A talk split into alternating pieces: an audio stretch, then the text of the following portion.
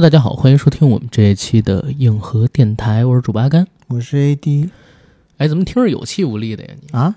因为最近比较烦，比较烦，比较烦，也不是烦吧，比较忙吧。忙，嗯嗯。哎，这不马上快过中秋节了吗？哎放屁！等等，我们录的时候是中秋节，人家哎，等等，我我真问一嘴，现在是中秋节吗？还是明天是？今天是中秋节。那我有一个问题啊，为什么今天是中秋节，我妈他们不让我去吃饭，让我明天去呢？讨厌你了。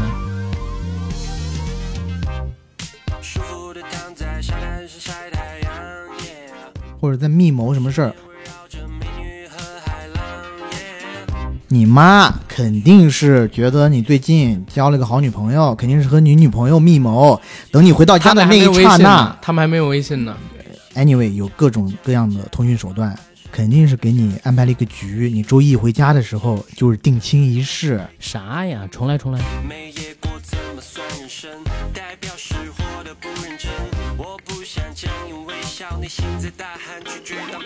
Hello，大家好，欢迎收听我们这一期的硬核电台。不知道大家各位中秋节过得还愉快吗？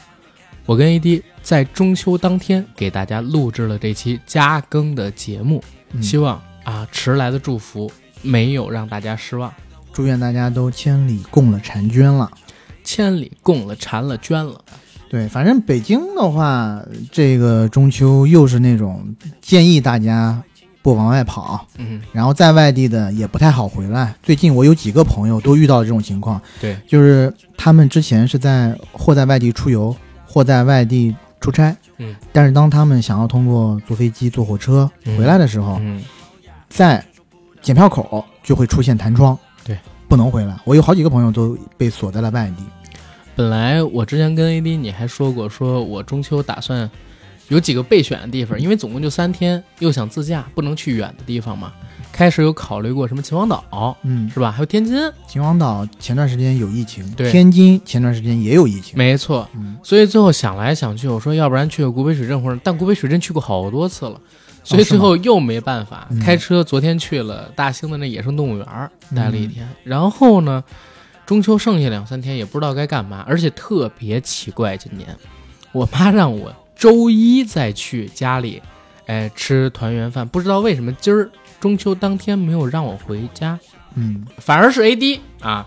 嗯，今年因为阿姨在北京，你要陪她一起过中秋，算是千里共了婵了娟了。呃，也就还好吧，比我幸福啊。今儿你看我晚上就自己一个人，孤枕难眠，嚼着各大音频公司送来的月饼，也不是什么好月饼，心里边默默的流泪，度过这么一个中秋节。不知道大家的中秋过得怎么样？希望都是很开心、很 happy 的吧。然后，如果过得不是十分之开心也没关系。我们今天录制的这期节目就是来给大家解闷儿的。我们做了一个大集锦，专门想和大家聊一聊最近一段时间我跟 AD 关注到的有意思的影视作品，跟大家。抽丝剥茧，也别抽丝剥茧了，反正就是闲来无事去聊一下这些好看的东西，帮大家找些消磨时间的乐子。因为时间进入到二零二二年的八月份之后，非常明显的市面上好像没什么有意思的影视作品能让大家消遣娱乐了，除了综艺啊，我们说电影电视剧好像都进入了一个非常惨淡的周期。嗯，我觉得尤其是院线里头，嗯。最近一段时间的好作品不太多，嗯，这时候我们刚好可以说一下，就是《引入尘烟》这个电影哦。现在就要说一说今年的院线文艺片票房之光——过亿电影《引入尘烟》了，是吧？我觉得它有一部分之后回暖的原因，就是因为已经大概两到三个星期没有没错大体量的新片了，所以大家又把这部片子反过来拿出来看，而且。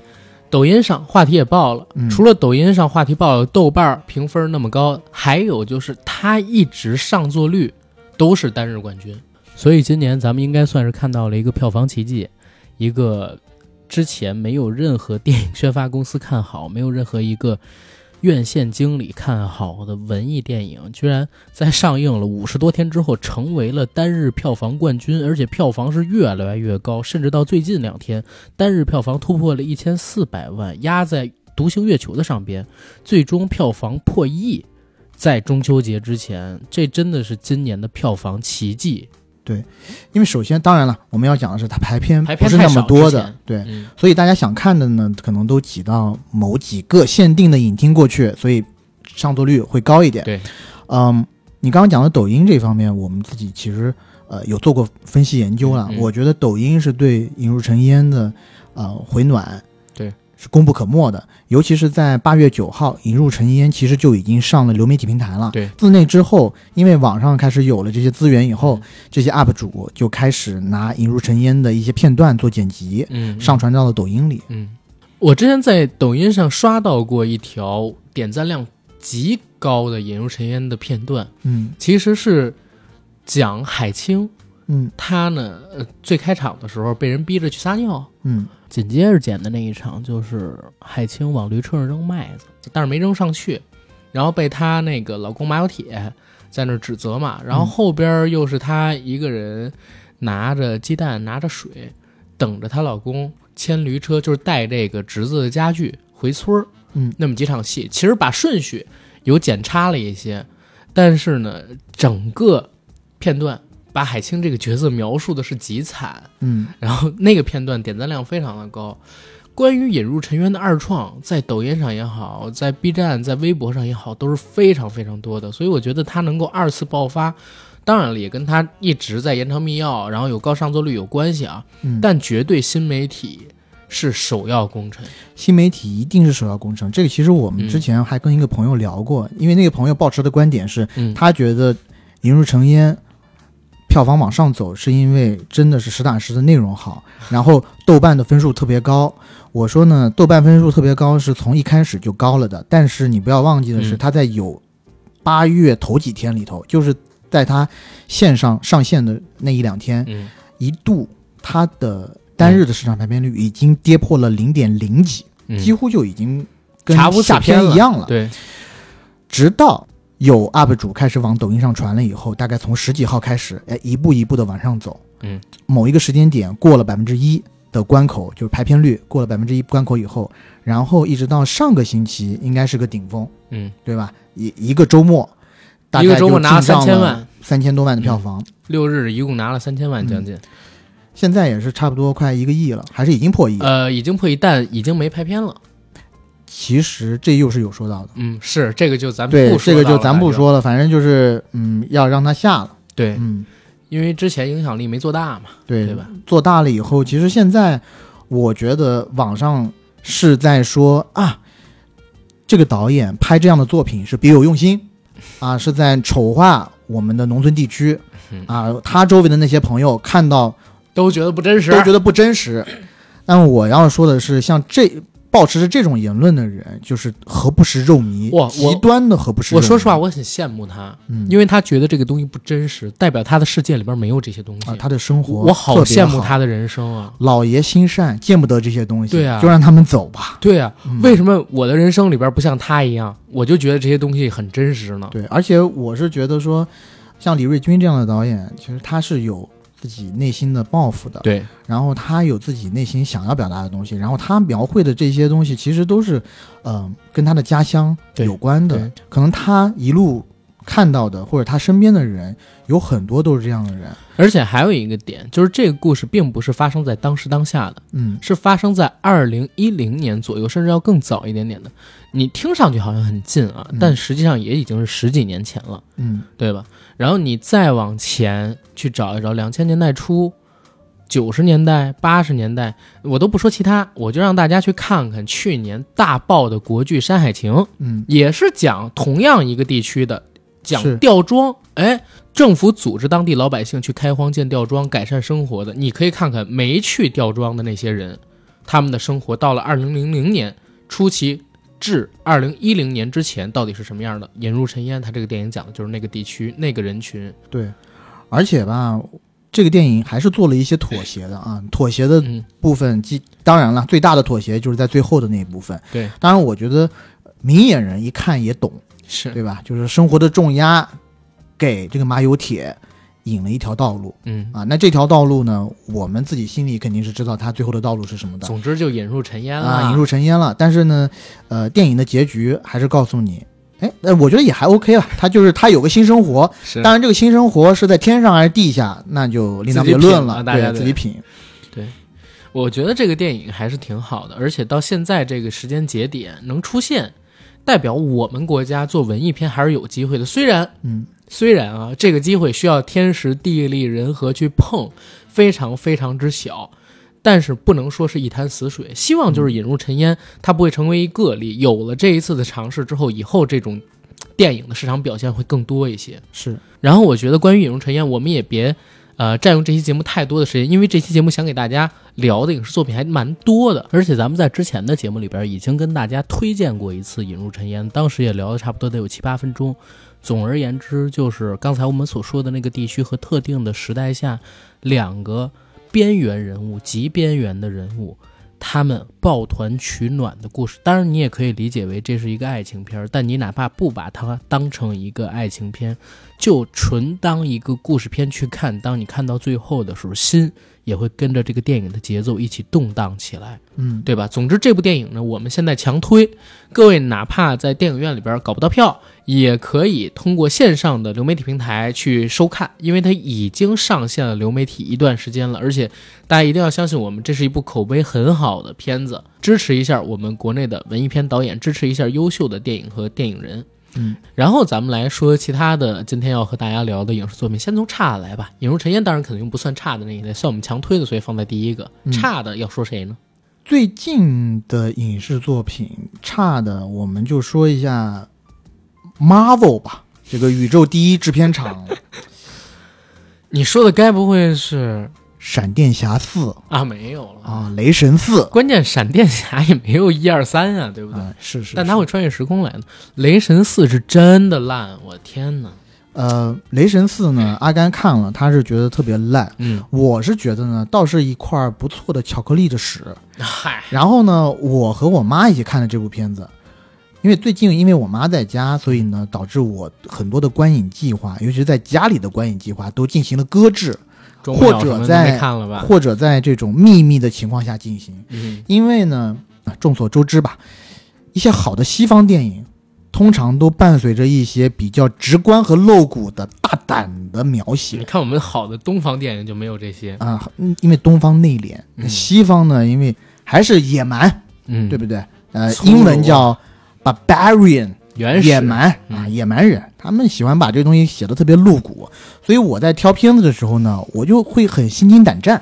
嗯我通常在选片之前，我会特别的去关注一下这个电影的在豆瓣里的截图。嗯如果有一些比较大胆的场面描写的话，我就会嗯，要不就先不看了，等我妈走了再看。《嗯嗯嗯，雷神四》这部电影，我要点名表扬一下，确实是一个合家欢的电影，从头到尾我觉得非常适合跟父母一起看，你也不会有任何尴尬的场面出现。嗯而且呢，甚至里面有一些呃小孩的段落，我觉得确实还挺暖心、挺搞笑的。嗯雷神四绝对是我今年电影翻车的首选，因为我看之前完全没想过会这么烂，几乎就不像一个漫威的电影。我不知道大家对漫威的电影有没有认知，反正我最起码在过去这些年，当然了，最近两三年就是《复仇者联盟四》之后的漫威电影比较差，但我依旧对它抱有一个期待值，就是这是好莱坞所推出来的特效过关，剧本不会有特别大的问题，最多政治正确有点恶心，但绝对是符合主流商业片标准的电影作品，而且再加上它有这个 IP，跟之前铺垫了这么久的超级英雄人物的背景史，看起来最起码不会觉得特别烂。但《雷神四》完全颠覆了我的观念。首先，剧情像是过家家，人设苍白无力，而且塔导我不知道最近是不是抽风了啊？可能那个乔乔兔之后话语权大了一些，把这里边所有的角色都幻想着加上一层逗逼属性，但最后做出来的效果真的好难笑，就像在看贾冰的小品一样，让你特别崩溃。本来就是一包浆的故事，他把每一句台词里边都加上了那种想要强行搞笑的元素跟桥段，就会让你觉得本来不攻不过讲能讲完的这么一个包浆故事，让你如鲠在喉。如芒刺背，如坐针毡，李成儒三如真言我都要用上了。看完之后怒气冲冲的去豆瓣上打了两星。这片呢，延续的是《复仇者联盟四》大战之后的时间线啊，就是说雷神呢登上了银河护卫队他们的飞船，开始了自己的宇宙冒险。然后在这段过程当中呢，他承受着失去了父亲，然后母亲，失去了弟弟，对，这样失去了自己生命中重要的人吧，这样的痛苦。没错，而且他的背上还纹上了洛基的名字。是这段旅程的过程当中呢，雷神要不断的让自己的心坚强起来，忘掉那些痛苦，所以他用力的健身，用力的玩，用力的工作，用力的学习，用力的冥想，啊，穿上一身长袍。静坐在梧桐树下，其实我也不知道那树到底是什么树，可能是菩提树吧，可能吧。总之，时间过去了一段时间，大家看到的又是那个熟悉的身材好到爆的锤哥了。嗯，可正当他和银河护卫队们继续为了维护银河的和平而努力的时候呢，传来一消息，传说当中的屠神者出现了。嗯，这个屠神者呢，在预言当中会杀死所有的神明。对，这个屠神者的扮演者是克里斯蒂安·贝尔。这儿我说一嘴贝尔的事儿，我觉得贝尔真的好可惜。嗯，怎么可惜？这片子他演的太怪了，就所有人演的都像在玩闹一样。嗯，只有他演的特别认真，就觉得他好惨啊！就收钱办个事儿而已，至于拿出这功力来碾压锤哥他们几个人吗？对吧？嗯，电影开场其实就是他怎么变成屠神者的。当时呢是一个。荒无人烟的星球的一个荒漠戈壁滩上，嗯，然后贝尔抱着自己的女儿特别渴，然后前因他们俩对话告诉你们自己的国家已经没了，然后他们俩特别信奉某一个神明，但是他们一直在向这个神明祈祷，祈祷，祈祷，也不见有水过来，他女儿都要渴死了。这个时候，贝尔看前方荒壁上出现了绿洲，嗯。哇！冲过去，发现好多水果，还发现很多在奏乐着、享乐着、在吃水果的人。其中有一个人高马大、身着金甲的，那人原来就是自己信仰的神明。嗯，他跟神明交流，让他去救女儿，救救自己，救救自己的国家，救救自己的民族。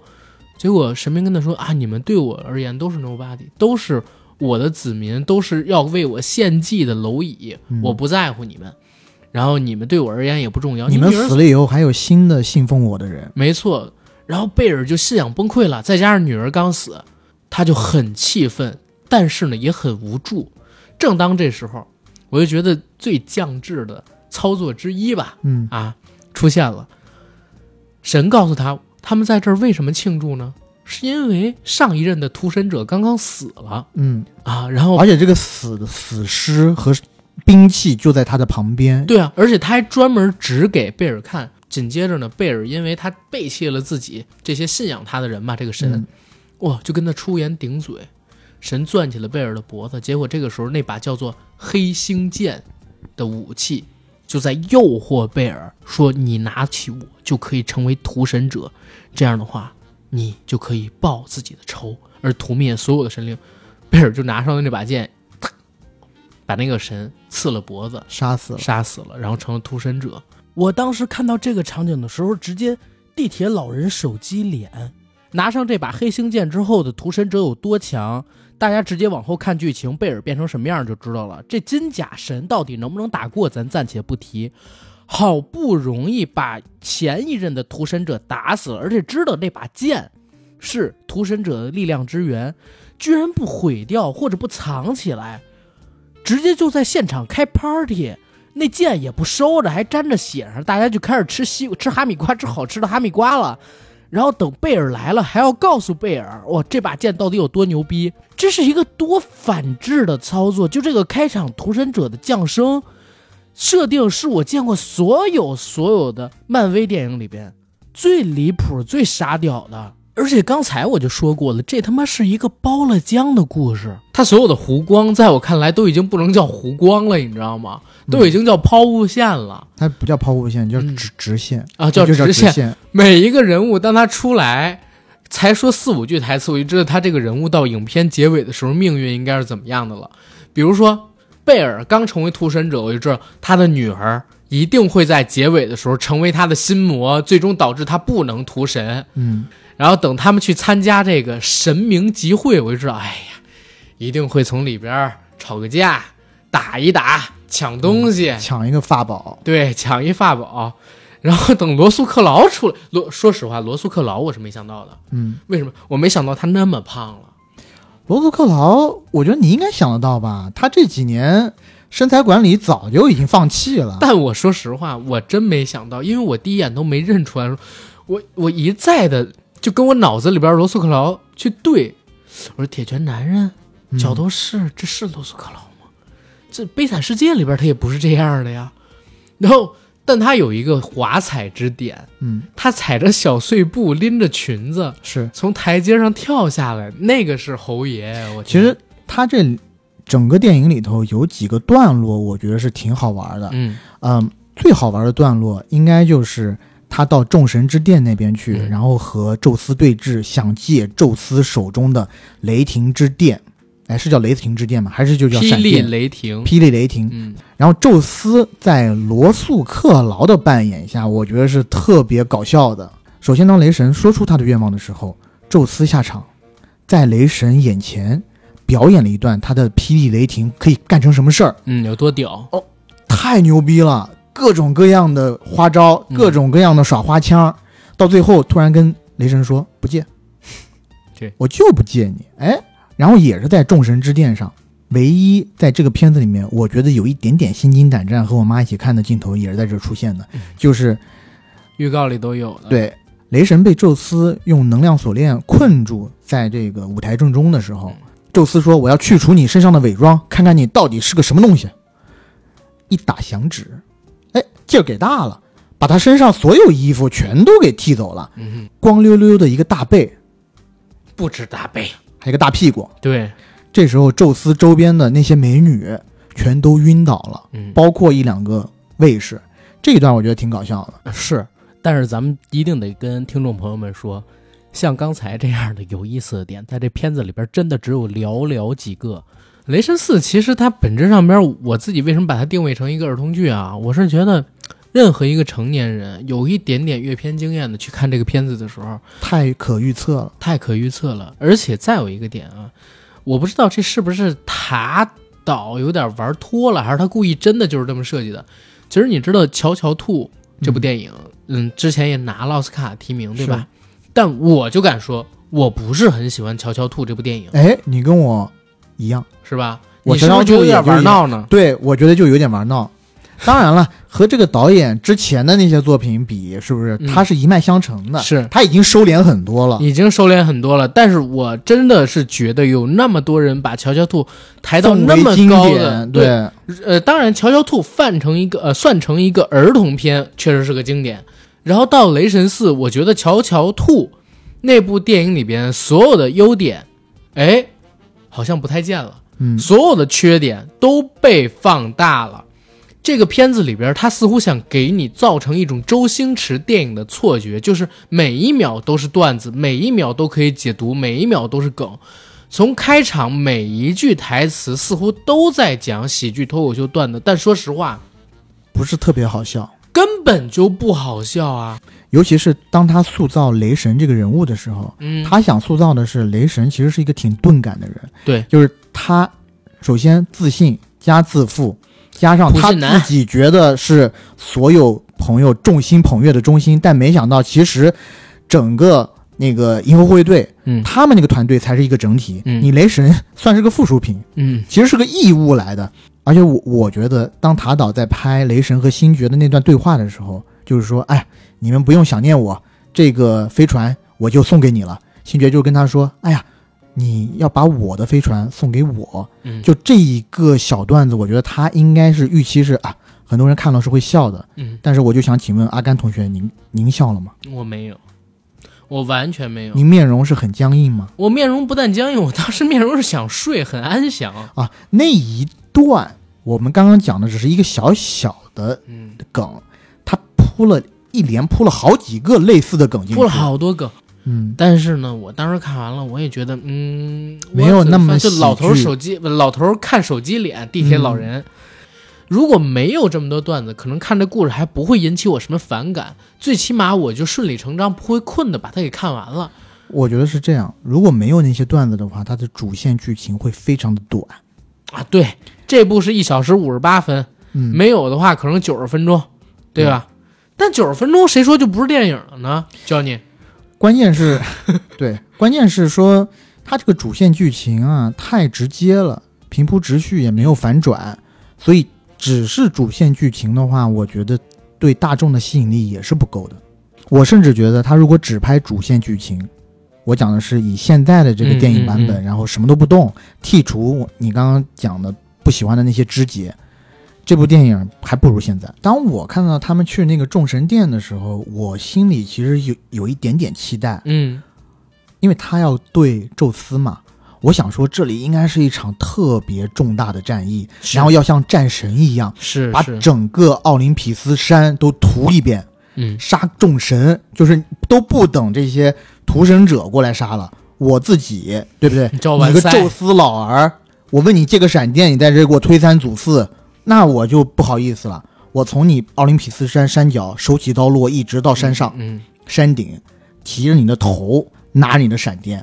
是，哎，而且我真的觉得也很奇怪，就是他们潜入众神殿的这个动机啊，也很奇怪。嗯因这儿我就直接给大家剧透，因为这片子真的很烂。首先呢，屠神者想要去永恒，嗯，他没有钥匙。宙斯其实是知道钥匙是什么的，钥匙是彩虹彩虹桥，桥。如果宙斯知道钥匙是什么，而且他又认识阿斯加德人，那他就应该知道这个彩虹桥现在在哪儿，嗯，对吧？就在索尔的斧子里。嗯啊，好。而且刚才我们也讲了，他们也属于众神，他们为什么去众神殿参加这个会议的时候，还要乔装打扮，偷偷溜进去，不能直报阿斯加德的名号呢？按理说你有着永恒的钥匙啊，对啊，而且你也是个神呢。对，而且你也是神，而且你爹，对吧？你爹奥丁也算是神王啊，对吧？管一个神国呢，也地位挺高的，宙斯不敢怎么样你的，对不对？你有身份，你又不是私生子，你又不是洛基，对吧？对，而且，嗯，但那一个众神殿的描写，嗯我觉得还是还还挺棒的，还还有意思，就因为除了希腊神话里面的神以外，嗯你还可以看到有一些像什么安第斯山脉的神，像什么南美那边的神也做出来。还能看见上汽里边那条龙，我一直很期待在里面可以看到一些佛陀的形象，嗯，但结果没有没敢吧？啊。如果在里面，当宙斯当他们相持不下的时候，这个时候来一个如来佛祖，哇！来一个斗战胜佛，多牛逼啊！但是我讲真，这一段吧，其实你能看出来，雷神四对中国市场还是有预期的，嗯，又有上汽里的龙，又有包宝宝里边的包神，对，有个包子，那个也挺可可爱的。那个是挺可爱。当时，呃，反正我身边有朋友就就在那儿喊：“哎呦，真可爱，真可爱您的朋友不会就是您的爱人吧？哎！” 你是每期必 Q 是吧？哥 那我就是为你们的爱情开心啊！我谢谢你，我谢谢啊，你。真的是，但是反正，呃，这个举动能看出来，对于中国市场，人家是有预期的嘛。对，可惜啊，可惜不能跟我们见面。但是我认为啊，雷神四跟我们在大陆的影院见不了面，大家不需要可惜，对吧？呃，我觉得对影院来说还是有点可惜的，毕竟能给一点票房。现在在全球的票房是七点五亿美金了，啊，在全球能卖七点五，七点五亿美金。这个片子，啊，小黄人二在全球可是快到九个亿美金喽我知道小黄，我觉得小黄人二是合理的，啊！然后这个雷神四的制作成本是两亿五，两亿，两亿五，两亿五美金，反正这是维基百科上面写的啊。啊。所以不是它赚钱了这个票房也没有赚太多钱。是他这个票房，老子是真的没想到这么一个片子，这就证明漫威现在 IP 到底有多值钱。是，但是我也觉得他不能总这样消耗自己的 IP 吧。嗯，就像之前一两个月前的那一部奇异博士二疯狂多元宇宙，《奇异博士二》，我这部片子，我觉得总体来讲，我自己看，我觉得还是不错的，而且有一些新的东西给到我。当然这一部分呢，我们就不提一些众所周知的问题了，在这部电影里头啊，嗯，呃，譬如说《奇异博士二》里的那个僵尸大战，他自己操控僵尸嗯，来去夺得最后那场战争的胜利，嗯，这个东西我觉得还是有一些反转在里头的。嗯，就是他在影片的最开头埋了一个梗，把他自己在某一个次元里的尸体埋在了那个大楼的顶端，嗯嗯，这一个尸体成为了最后解决问题的关键。就像这种东西，我觉得还是可圈可点的。嗯我是说是在叙事上面，但是在《雷神四》里头，就像你刚刚讲的一样，它几乎所有都是平铺直叙的，就太可预测了。我有一个特别想吐槽的地方，就是当娜塔莉波特曼这个博士嗯在医院里的时候，应该是在那吊水还是干嘛的，旁边也有一个病人跟他并排坐着。那个男病人手上在看一本书，他主动跟他说：“他说，哎，你在看这本书？这本书我是作者。”然后那个男病人就特别开心，他说：“啊，原来你是作者。”但这个时候，娜塔莉波特曼也不听别人解释，直接把他的书撕了一页下来，用一支笔在上面画了一个 A 点，画了一个 B 点，然后把那一页纸对折，用笔一下戳穿了 A、B 点。嗯，这时候他的书迷跟他说：“啊，你把我的书给弄坏了。”但娜塔莉波特曼跟他讲的是：“但是你懂了虫洞呀。”我我心里想说，他整个这个桥段的设计哈、我起码从小到大看了不下十遍了，在各种好莱坞电影里头我有点记忆混淆了，我不知道我有我我记没记错。他是不是在做这个虫洞的这个比喻之前，他还特地提了一嘴？你有没有看过《星际穿越》？对，他提了，那个男生应该说了句看过，对不对？那《星际穿越》里边有完整的给做这个实验，把两张纸中间插一个洞，然后说这是虫洞的原理。人家已经看过这个了，在《星际穿越》里，为什么还要听你讲一遍？真的，而且我我记得我那天看完了以后，豆瓣上的点评第一条就是这个，嗯，说再有一个用这种方式讲解虫洞的桥段，我就愿意去死。是《星际穿越》当年出来的时候，首先人家是必须得讲这个啊，嗯你要不讲这个，观众真的是看不懂。哎他是，而且呢，人家那部电影在出现这个的时候，这个梗还没有被用的这么烂。对，但是《星际穿越》那种大经典，在用了这个东西之后，其他任何一个电影再用，这就成了一个烂梗。但我就不知道他的用意是什么。他是真的这一个桥段就想做的很烂，他这是那种个尬笑不，还是说他自己觉得这是一个挺精巧的设计？他自己肯定觉得是一个很精巧的设计，是因为这个桥段对应的就是彩虹桥，彩虹桥就是虫洞呀。嗯，用斧子打开彩虹桥就可以从 A 点直接到 B 点，对吧？他去永恒也好，或者去任何自己想去的地儿，就可以召唤彩虹桥，把 A、B 点打通，然后穿过去了嘛。嗯，他是想拿这个去解释彩虹桥，但是你说实在话，你可以换任何一个方，你哪怕直接告诉我彩虹桥是一种虫洞，用神力所铸造的特殊的虫洞，我都可以。你没有必要再给我解释 A、B 点这个东西。对，就那个 A B 点那个真的是画蛇添足，然后再加上我看的时候，我就觉得啊，好老套。而且在雷神四里那个女雷神、嗯，娜塔莉波特曼怎么变成女雷神的？就是她其实。当然，电影里头有给你解释了，但是解释的非常的牵强，而且那个锤子选择她以后，嗯，在电影里面他会刻意塑造雷神现在的那把斧头吃醋，因为雷神看到了自己以前那把锤子，他想跟他再重归旧好，没想到锤子现在已经选择了女武神。啊、没想到锤子现在已经选择了女雷神，然后那把斧子就非常的嫉妒。这一些嫉妒的这个桥段让我也看的有一些尴尬，我不会觉得特别有意思，我反而觉得你在反复的调，侃一个不那么高明的笑点。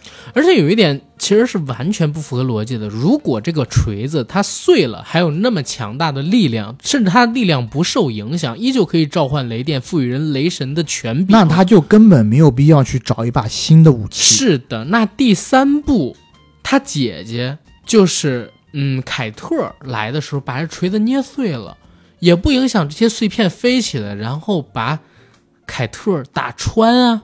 没错，对？吧？就当时我非常不理解，以及为什么雷神的锤子没了之后，就像 AD 说的一样，他要去再造一个斧子。既然这锤，既然这个锤子这么强，而且咱们再退一万步说，对吧？美队曾经举起过锤子，在复联四的时候，那我想知道为什么美队没有获得雷神一样的能力，只是机械性的使用这个锤子本身自带的能力呢？按理说应该赋予他神格跟权柄的，在美队举起来之后，就像这次女雷神一样，自动穿上一个盔甲，嗯，然后弄着他使出一大堆的雷神之力了，对吧？并没有，就是从哪儿都说不通。而且你刚刚讲的很对，我现在不光觉得锤子碎了对他的力量没有影响，反而我觉得现在碎掉的锤子更牛逼，对，就它的能量更强。尤其打人，当他第一次女雷神使出那个招数的时候，就是一个本来碎片已经拼好的完整的锤子，突然沿着它碎裂的缝隙整个爆开，每一个碎片就像一个小的制导导弹一样嗯，去杀那些坏人的时候，嗯。然后最后又能回过来拼成一个锤子，我觉得这个不比以前的锤子厉害吗？是。而且在最后，当和那个弑神者嗯。去争夺那把弑神之剑的嗯，一些碎片的时候，他是把一个碎片藏在了那个锤子里头对，锁住了。，对，然后引雷电下来，对，那一个小段落，我觉得是有新意的，其余新意真的没有多少。我在网络上看到了这样一种说法，说，OK，现在我们看到的这部《雷神》，为什么口碑跟质量没有得到我们的预期满足？第一个原因肯定是因为档期和制作周期的问题，因为大家都知道疫情的关系啊，等等等等，就是漫威的很多作品的制作周期都有了改变。嗯，刚才你提到的那个《奇异博士二》，《疯狂多元宇宙》口碑不佳，但是，呃，你知道很多人还把它归结为可以理解的范畴吗？嗯，是因为山姆雷米说这部戏的时间线是发生在《旺达与幻视》那部美剧之后。对，但是我在拍的时候，《旺达与幻视》还没上呢，我也没看过《旺达与幻视》的剧本，嗯我只是接到了制片厂的通知说，旺达经历了一些事儿，但具体是什么事儿我也不太清楚。然后旺达的性格改变了，所以旺达教，呃，所以旺达到底经历了什么？大家在这部电影里边看到的是我猜测的和我与编剧经过猜测，然后我们补的，所以人设会不符，最后导致我们现在看到的那个《疯狂多元宇宙》就是《奇异博士二》不尽如人意，而《雷神》也是一样，就是疫情来了之后，很多原本的更新计划被打乱了，很多角色的续集没出，然后有一些其他的作品，他们的这个制作周期又被缩短，所以上映时间被提前了，嗯所以《雷神四》很难和其他的作品产生互动。它就变成了一个跟主线关联不太大的故事，那就缺少其他英雄过来补戏，就你只有雷神一个人，你就觉得比较无聊嘛，嗯，对吧？那就把以前的雷神的伙伴、情人什么的搞出来呗。OK，你搞出来，但是呢还不够，主线还是短，就添加大量的段子去给他做，然后能不能有效的改变这种无聊的堆砌所造成的影片的廉价感和烂呢？有有办法，什么办法？就是花更多的时间去磨剧本喽，花更多的制作周期去做这个片子了。但是又不行，因为它的档期是已经定好的，嗯只要不出大的意外，漫威现在所有电影，凯文·费奇在公布了之后是基本上不太会改变的了。是所以为了赶工期，然后再加上我们刚才说到的几个原因，雷神就成了现在这部电影。从去年开始吧，嗯，漫威的电影几乎没有一部真正称得上是好的作品。嗯、是的我觉得最高的现阶段，嗯、奇异博士二》啊，奇异博士二，嗯对，然后你觉得视觉上很牛逼是吧？视觉上也不是说牛逼吧，就是它还是有一些新的东西而且在故事上还是下了一番功夫了。嗯，其余的那些作品，像什么永恒族啊、黑寡妇什么的，就别提了，那是太烂了。那什么故事啊？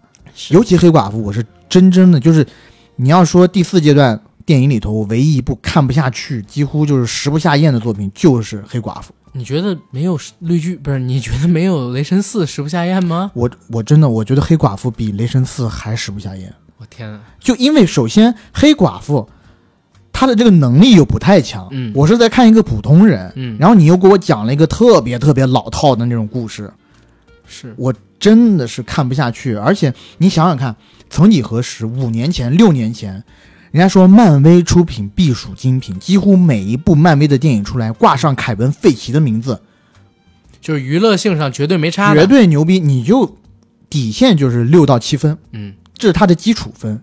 他要是做的稍微好一点，就到七到八分了。嗯每一部漫威的电影是几乎都是如此。啊、sorry，如果第四阶段要算上蜘蛛侠的话，我觉得蜘蛛侠可能算是第一吧。但是确实也是矮子里面拔肠子了，就是就是从剧本上啊，对，就是这故事的话，你要是放在之前那个阶段的话，有太多比这个好玩的故事了。对，雷神四还有一个很值得吐槽的点，嗯就是他也是犯了那个毛病，就是当我们去看一个超级英雄片的时候，最后的那场大战，你不能让我这个情绪掉下去。嗯，我期待的是一场特别大的战役，但你到最后又是用嘴说服了那个坏 boss，而且他讲的台词之老套，都我都我都能预测到他讲什么。不是我，我到最后你知道我最失望的就是让我已经犯恶心的一个点是什么吗？嗯首先你们已经到了永恒，嗯反派已经没力了，嗯，对不对？然后反派那个时候还想要杀人呢，对，然后雷神干了什么？做了一些很圣母的事情。雷神放弃杀死反派，那个时候其实他的女友已经快死了。他要感化他，他要告诉他，真正重要的是爱。我觉得非常离谱，就是他用《仙剑奇侠传》或者说台湾偶像剧那一套“爱无限，爱最大”就算了，真的就转身走。我操，反派可是离着这个所谓的永恒三米四米不到啊！人家许个愿，立刻你们就全死了，对吧？对我就学让众神死，嗯，就这种时候还能圣母，而不是先一步抢在反派前，你先许个愿，哪怕你许个愿让你女朋友活过来不行吗？对，但是，我不知道这是不是有一个前提是必须得是第一个进这里的人才有资格学，那那样的话就只有反派许愿。但我默认的是你们都跟着一起到的这个空间来，你也是可以去许的。反派已经没有力气了，然后你女朋友快死了。第一，你不能让反派把所有的神都杀死；第二，作为一个普通人，我操，我知道能许愿，我女朋友马上就要没命，她得了癌症，我去许一个愿，让我女朋友活过来，嗯，应该也没什么逻辑上的问题吧？人家当年杂烩饭大魔王要许愿之前，也是乌龙抢在他前边喊出了那句经典的“我要一个女孩子的内裤”，去阻止了反派，对不对？我雷神还不如乌龙吗？你要这么一说的话，我突然又觉得好像是一盘大棋。什么棋？他在这里头灌输的是什么观念？你刚刚讲有一句话，爱最大，嗯爱是至高无上的力量，而开启这把爱的钥匙又是什么？彩虹桥。嗯彩虹在国际社会上是什么定义哇哦，？LGBTQ，就是说。多元成家，多元成家之爱是世界上最无敌的力量。整部电影的利益是在这个上面，而在彩蛋里面，我们也看到，连石头人也是个小 gay 来的，是对不对？石头人是单性繁殖，啊，你要这么一说的话，我倒觉得突然间格局打开了。这部电影没那么真是格局打简单，开了，你没那么简单。格局打开。当然了，我看这部电影的时候，我有一个还挺喜欢的点，就是因为他用了大量的枪花的歌嗯嗯，啊，Sweet Child O' Mine 啊，然后像什么 Welcome to the Jungle 啊，这个是很有意思的。还有主创名字的彩蛋，EXO 嗯，对，然后就是那个小黑娃嘛，对哎，，我们能叫小黑娃吗？可以啊啊，他是那谁的儿子呢？就是那个那个有可能成为下一任零零七的那个黑黑人男性，就是伊德里斯艾尔巴，啊，艾尔巴，艾尔巴，嗯，对，哎，他说实话，他是我认为我最近几年见到的黑人演员里边蛮有魅力的一位男演员哦。我挺喜欢他的。嗯，我应该给你推荐过《火线》那部电视剧吧？嗯你是不是还没看？还没看你去看一下，啊？他在里头表演的特别好。如果如果听众朋友们不知道《火线》是什么电视剧的话，讲的是在两千年代左右费城的警匪之间的角力的故事。嗯伊德里斯·艾尔巴就是从那部电视剧里面出来的走出来的啊啊！现在人家真的是很红，哎，如果他演下一任零零七的话，我 OK 的。其实但如果不是他，就是那黑人女性呢？我我想看国产零零七。哎，我我说实话，国产零零七要出二，我宁愿十年不看零零七。我二十年不看零零七又怎么样？我本来就不喜欢零零七，只要国产零零七能出二，哎，但我之前但必须得是周这星爷导演陈也演啊。对，但我之前看了一个那个抖音上面讲了，说那个《大内密探零零发》其实就是国产零零七的第二部，就他们本来写的是按国产零零七续集来写的，嗯但到了他们要开拍的时候，不管是政治环境。然后市场的反馈都告诉他们，他们不能再拍那么大胆的东西了，所以他们改吧改吧，改成了零零发，零零八。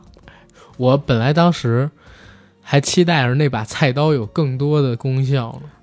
嗯，那把狡猾的枪，那而且那是多牛逼啊！而且国产零零七当时已经给出第二部的彩蛋来了。嗯，就是在结尾，然后阿七跟那个袁咏仪他们两个人在猪肉铺下边颠龙倒凤的时候，嗯，云雨突然哎，，突然之间文熙在那个案板下边露出了脸来，就是那个电子屏幕嘛，告诉他们又有任务了。，对，又有任务，然后说回头先，然后两个人就接着又在那儿开始摇这个猪肉铺了。当时我真的好期待然后配的音乐是哒哒哒哒哒哒哒哒哒哒，哎，完完全跑调了，是吧？我我一直在回忆，我说你到底在哒哪？哒哒哒哒哒，哎，不是，这是什么东西啊？哒哒哒哒哒哒，你刚才哼的是这个，哦，我刚刚，哎，刚刚我怎么搞得有点像哈利波特的那个音乐？他那哒哒哒哒哒哒哒哒哒哒哒哒。哦，对对对，哒哒哒哒哒哒哒哒哒哒哒，对吧？哎？你这个音乐天赋确实可以。绝对音感好吗？我靠，你也是绝对音感，当然了，厉害。同时六个音我真的能听出六个音。零零七啊嗯，这个还是很想看的，是，但是是国产零零七。但雷神五如果还是这样，我就不想看了。我现在已经对漫威的电影有点绝望了，而且他的电视剧我现在都不想看了，像那个绿巨 女绿巨人，好难看，而且我跟你说，女绿巨人，我都觉得是到末人吗？叫女浩克，对，女浩克，你没看吗？我没看。嗨，有一个事儿，我觉得啊，就前两天我好像还跟朋友录东西的时候我聊，我说，我说我现在有点受不了，就是漫威现阶段在他们影视内容里边的这个意识形态的输出了。嗯，实际上有一个最大的问题是在于哪儿？就是我们中国还是第三世界国家，我们是一个发展中国家。嗯，他讨论的一些议题在我们这儿并没有那么的火热。其实是这样，就是我们大部分的中国人首要需要考虑的，依旧不是臭氧层以外的问题，而是吃饱穿暖等等等等。我知道我们的一线城市，比如北京、上海、广州、深圳这些城市啊，经济很发达，然后人均 GDP 也不低了，是吧？大家呢开始有很多的时间去思考一些，比如说少数权益呀，对吧？吃饱穿暖、致富以外的问题了。但是老少边穷地区，包括我这种从老小边穷呃，包括我这种从老少边穷地区成长起来的，目前还没有实现财务自由的人，我说实话，在我的思想境界里边，这些事儿啊，还没有到一个每一部电影、每一部我观看的精神食粮都要当成一个很重要的元素去宣传点缀，让我去思考，让我去体悟的东西。我精神境界没到这儿，你知道吗？老给我玩这个，我就受不了了，我就所以就是别的了。他的主要受众也不是你呀、啊是对不对？他给的是那些西方观众看的。但我也讲真，这个世界上也不只有这个美国，嗯还有这个欧洲吧？但他没办法，这这个当然是跟制片厂的这个呃战略有关，对吧？他如果不放这些东西，说不定制片厂也会被骂得特别狠。这个其实是我们在某一期节目里面有稍微聊到过一点的，是嗯，但是确实，你要是这个元素放的好，缓解罢了。因为元素放的不好的话，就有点尬了。是，老是尬的话，你总不能把漫威拉的跟我们电台一个水准吧？不好意思啊，雷神四，我觉得真不如咱电台好玩。然后，呃，我我们也说实话不太推荐大家去看现阶段漫威的作品一定要慎品了。慎品，而且我觉得是这个样子，就是你刚才提到了美剧，嗯，漫威的美剧，我都我都有一说一啊，除了开始的第一二集好看，很多都是嗯，后面的集就好难看哦。他好会玩转流媒体平台，知道第一二集出了评分就先出来了。嗯，哇、第一二集可舍得砸钱了，后边好难看哦。啊，都已经难看到你要说台湾话，真的是是。特别难看。猎鹰。哎这个我要说一句，猎鹰和冬兵头一二集看的还有点意思，对。还有一些大场面，起码砸钱了，对，后面就真的我就我没看完，我说实话，对吧？看那个我不如看两遍《和平使者》，曼达旺达幻视应该是他们现在出过最好的美剧，我自己觉得。嗯，口碑也最好的。口碑也最好的，但是到后边也崩了，最后两集也崩了。没有稳住九分以上的评分嘛？呃，我忘了现在还是不是九分，反正最开始那一两集是分特别高。现在漫威的剧集都是他知道流媒体平台一两集播完之后会先开分，哇，一两集可舍得给你砸钱了。嗯后边几集肉眼可见的，编剧也注水，也不舍得砸钱，大量的室内戏就开始铺起来了。可以，可以，哎呀，是，哎，对，反正哎，漫威现在是到了一个转型的痛经期，嗯希望他们这个痛经期赶快过去，来的痛快一点，对吧？让新东西，要不然的话，说实话，我我连做他的节目都懒得做。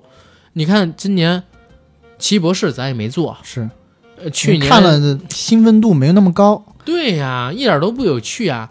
然后老靠着情怀溜粉儿的那种节目，就比如说像是那个《蜘蛛侠三》，其实那个时候也想聊一期，但说实话，一直咱手里边也没有成资源。嗯然后他这个梗一被破掉之后，等他资源出来之前，已经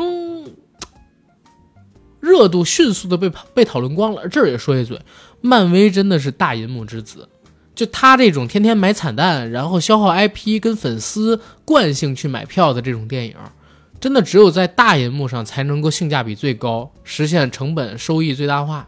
嗯，对，对吧我觉得他这些电影，因为确实是实打实砸钱了，嗯而且那些 CG 啊、特效啊、动作，对，你抛开剧情来看，还真的是非常上乘的作品。对啊所以你在电影院里面，你的收获无疑是最大的。你看在电影院里面看的那种感受，肯定也是最强的。这所以这一点，我觉得我毫不意外，就是像。雷神四在国外卖的好，因为人家在电影院里可以看到啊，对吧？是而且像蜘蛛侠，影史票房冲破了多少次？对，蜘蛛侠现在已经是影史片票影史票房第三名了。嗯，我觉得他尤其他打斗的段落的话，如果可以在像 IMAX 荧幕嗯，上看到的话，肯定还是嗯那种感官上的震撼刺激，肯定还是有的。雷神四我持个保持态度吧，嗯，啊，但起码蜘蛛侠三如果真的是能在 IMAX 荧幕上看，我起码得刷两三遍。就奇异博士也是一样、啊，是的，是的，对不对？嗯，奇异博士二，我都我多久没看过《盗梦空间》了？我奇异博士，你知道我上一次在那个电影屏幕上看到，sorry，你知道奇异博士我上一次在电影荧幕上看到还是什么时候吗？啊还是在杨戬里头，啊，杨 啊，这是在杨戬里头，杨戬里头有一段那个叫什么太极宝书是吧？他进到太极宝书里头的那一个段落太极，图好吗？太极图，OK，被人用一一挤戳中了胸胸膛，然后把他的元神打出窍那个段落，哇，真的是还原的好好哦。我跟你说，每当我想看《盗梦空间》的时候，我就会打开《新神榜》杨戬，还有刚才我们说到《奇异博士》。奇异博士，哇，侯爷侯爷！但是咱们这一块儿说的也有点太多了，啊换下一个电影吧。OK OK，哎最近一段时间有两部电影，其实在豆瓣上蛮火爆的。嗯，一部电影呢，名字叫做《坠落》。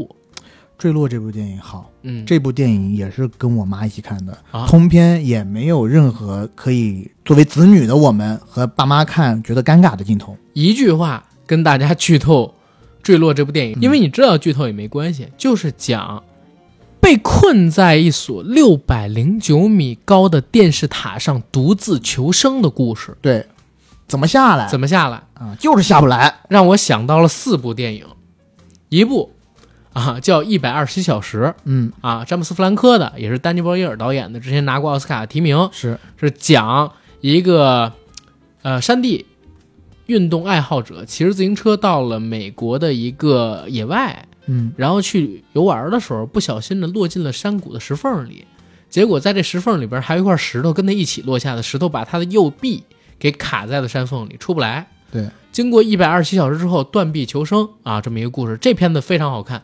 然后第二部让我想起来的电影呢，跟这片子我认为啊质量在伯仲之间，嗯类型也非常相像，叫《沙滩》。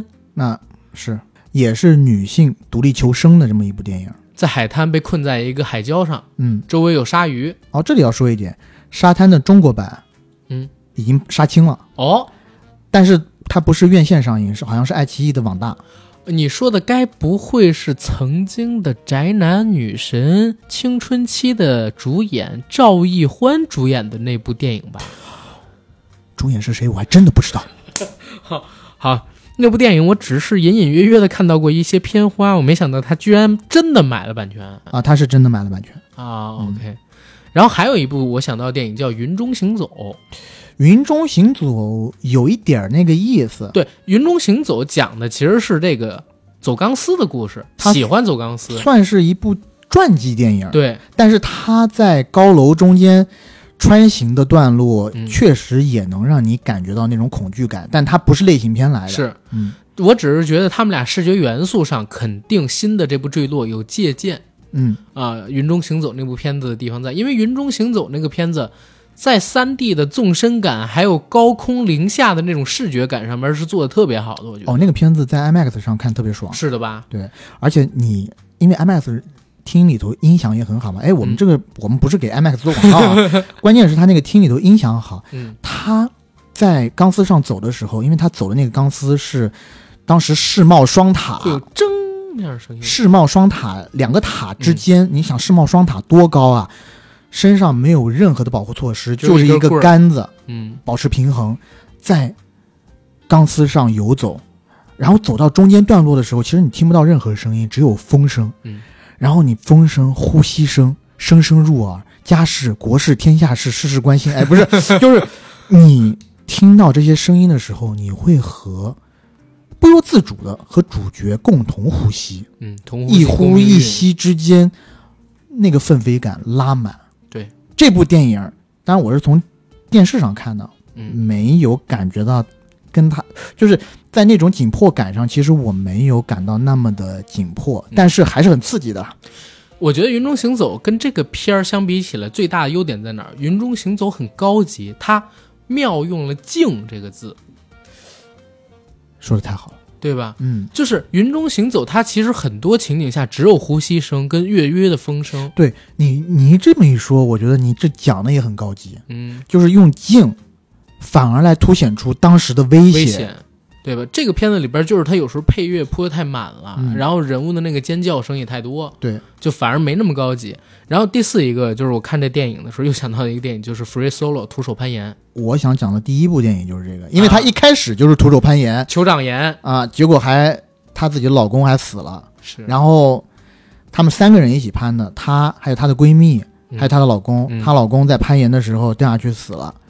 然后之后呢，她的闺蜜为了帮助这个女主角走出她老公死掉的这个阴影，两然后两个人要继续去攀登刚刚说的那个高达四百米的电视塔。然后在电视塔上，她闺蜜跟她吐露心声，原来她闺蜜和她老公有一腿。我说实话，这个故事呢也是一个包了浆的故事，对，但是呢，优点是在于你跳出这个故事，这片子也能看。就无所谓，就她没有这个三角恋的关系也 OK。对，而且故事好就好在简单直接，他把所有的重场戏都放在了动作的执行上。我觉得我我说的是人物动作，没错，他怎么在那么一个极端的环境下去求生的？嗯而且这电影里面还有翻转，嗯，没错。这个电影里边应该有个两场翻转吧，具体太多的东西，那个翻转我们不跟大家做那么多剧透。因为那个翻转翻出来的时候，我觉得还挺精妙的。对反正我是没想到一开始。我开始第一遍看的时候也没有想到，嗯就是看废话，你第二遍看的时候，你肯定想到了。我第一遍看到那个段落的时候，我没有想到嗯啊。我先说第一个好玩的事，我看这片子的时候，一开场我就在想，他爬的是不是酋长岩？嗯，就是因为我在看 Free Solo 那段的时候，我觉得男主角应该叫艾利克斯，他走的最惊险的一段路，或者说我印象最深的一个桥段，你知道是啥吗？在那个酋长岩上有一块凸起来的岩石，然后他要跳起来跃到另外一块岩石上，才能接着往上爬，所以那个地方特危险。他第一次彩排的时候还没有成功登上去，然后我就对那条路印象很深。而在而在这一部电影里边，他们几个人上来第一个镜头，正好是那个她老公从一块一模一样的石头上跳起来，跳到隔壁去，然后呃被人给抓，被人给拽住。所以我就在猜他们是不是怕酋长岩，结果一看还真是。但我开场的时候还在想，这是坠落那个镜那个故事吗？是不是我下载错了？为什么是爬这个？然后紧接着过十分钟才发现，哦，他也不能是整部片子都是爬那一个山呢，对不对？这不是看了 Free Solo 吗？对对对整部片子都是爬那个。但 Free Solo 真的拍的相当牛逼，一个纪录片拍的如此的心惊动魄、胆你就信我，战心惊。这个片子绝对是因为 Free Solo 上了，看了 Free Solo 之后，嗯，就是徒手攀岩那个片子看了之后，才有的这个开场，甚至有了这整个片子的构思。构思对，我这儿可以提供一个花边新闻，就据说这部片子拍完之前啊，sorry，就据说这部片子拍完以后，其实被定的 R 级，就他走电影院发行的话，为什么呢？是因为原片里面，因为有很多惊险的桥桥段嘛，就像中国人一样，中国人像我们如果遇到惊险的时候，遇到很恐怖的事情的时候，我们会不由自主的，不是啊会骂人，会说操啊他妈的什么的，哎。英文里面有很多，他就是用了很多的 fuck f 字头的东西，词，就因为这些词被定成了 R 级，但是我们在看流出的网上版本的时候是没有这些词的，对不对？嗯，就是因为这发行公司在发行之前，它不是被定成 R 级嘛？他觉得不行，这个词太多了，他们找了英国的一家特效公司去做了深度的，口型之类的那些定制，他把这几个演员的那些、呃，首先脏话全部改掉，嗯，然后重新配了那个台词以后，他根据那些台词去改他们的口型，嗯，所以它里面的很多口型是特效做上去的，你根本看不出来，对不对？看不出来，看不出来，我完全没有 get 到这一点，就是定制版的 AI 换脸，对，而且只是换一小部分。嗯，可以，这这个真的可以。这个片子其实特效，我觉得还算是一个妙笔之处啊。嗯你能看出，其实他们大部分绝对都是在棚里拍的，嗯就是上了这个塔之后，在塔里边儿、塔上边儿的这些情景，绝对都是在绿幕前对做的 CG。哎，但是呢，有一个点我觉得很好，就是你随着他们在这上面待的时间久了，你会发现，拍摄的团队对于天象的设计还真的蛮用心的。比如说有暴风雨的戏，嗯，对吧？有出风的戏，然后有打强光的戏，模仿烈日的那种，它其实都是按照四百米以上的高空环境给你去进行设计的。这还不是那种特别容易拍的，而且我觉得《坠落》这片子非常好玩的一点在哪儿，就是因为它故事太简单了，而且整个片子就突出来一个核心元素：高、嗯可怕、自救，是三点一线完成就好。故事简单到令人发指，我觉得这片子在国内的流行跟抖音有脱不开的关系。现在抖音真的影响好大。你知道我最早关注到《坠落》这个片子是什么时候吗？是因为我看到了一个抖音上的视频，他是这么说的：“你敢相信吗？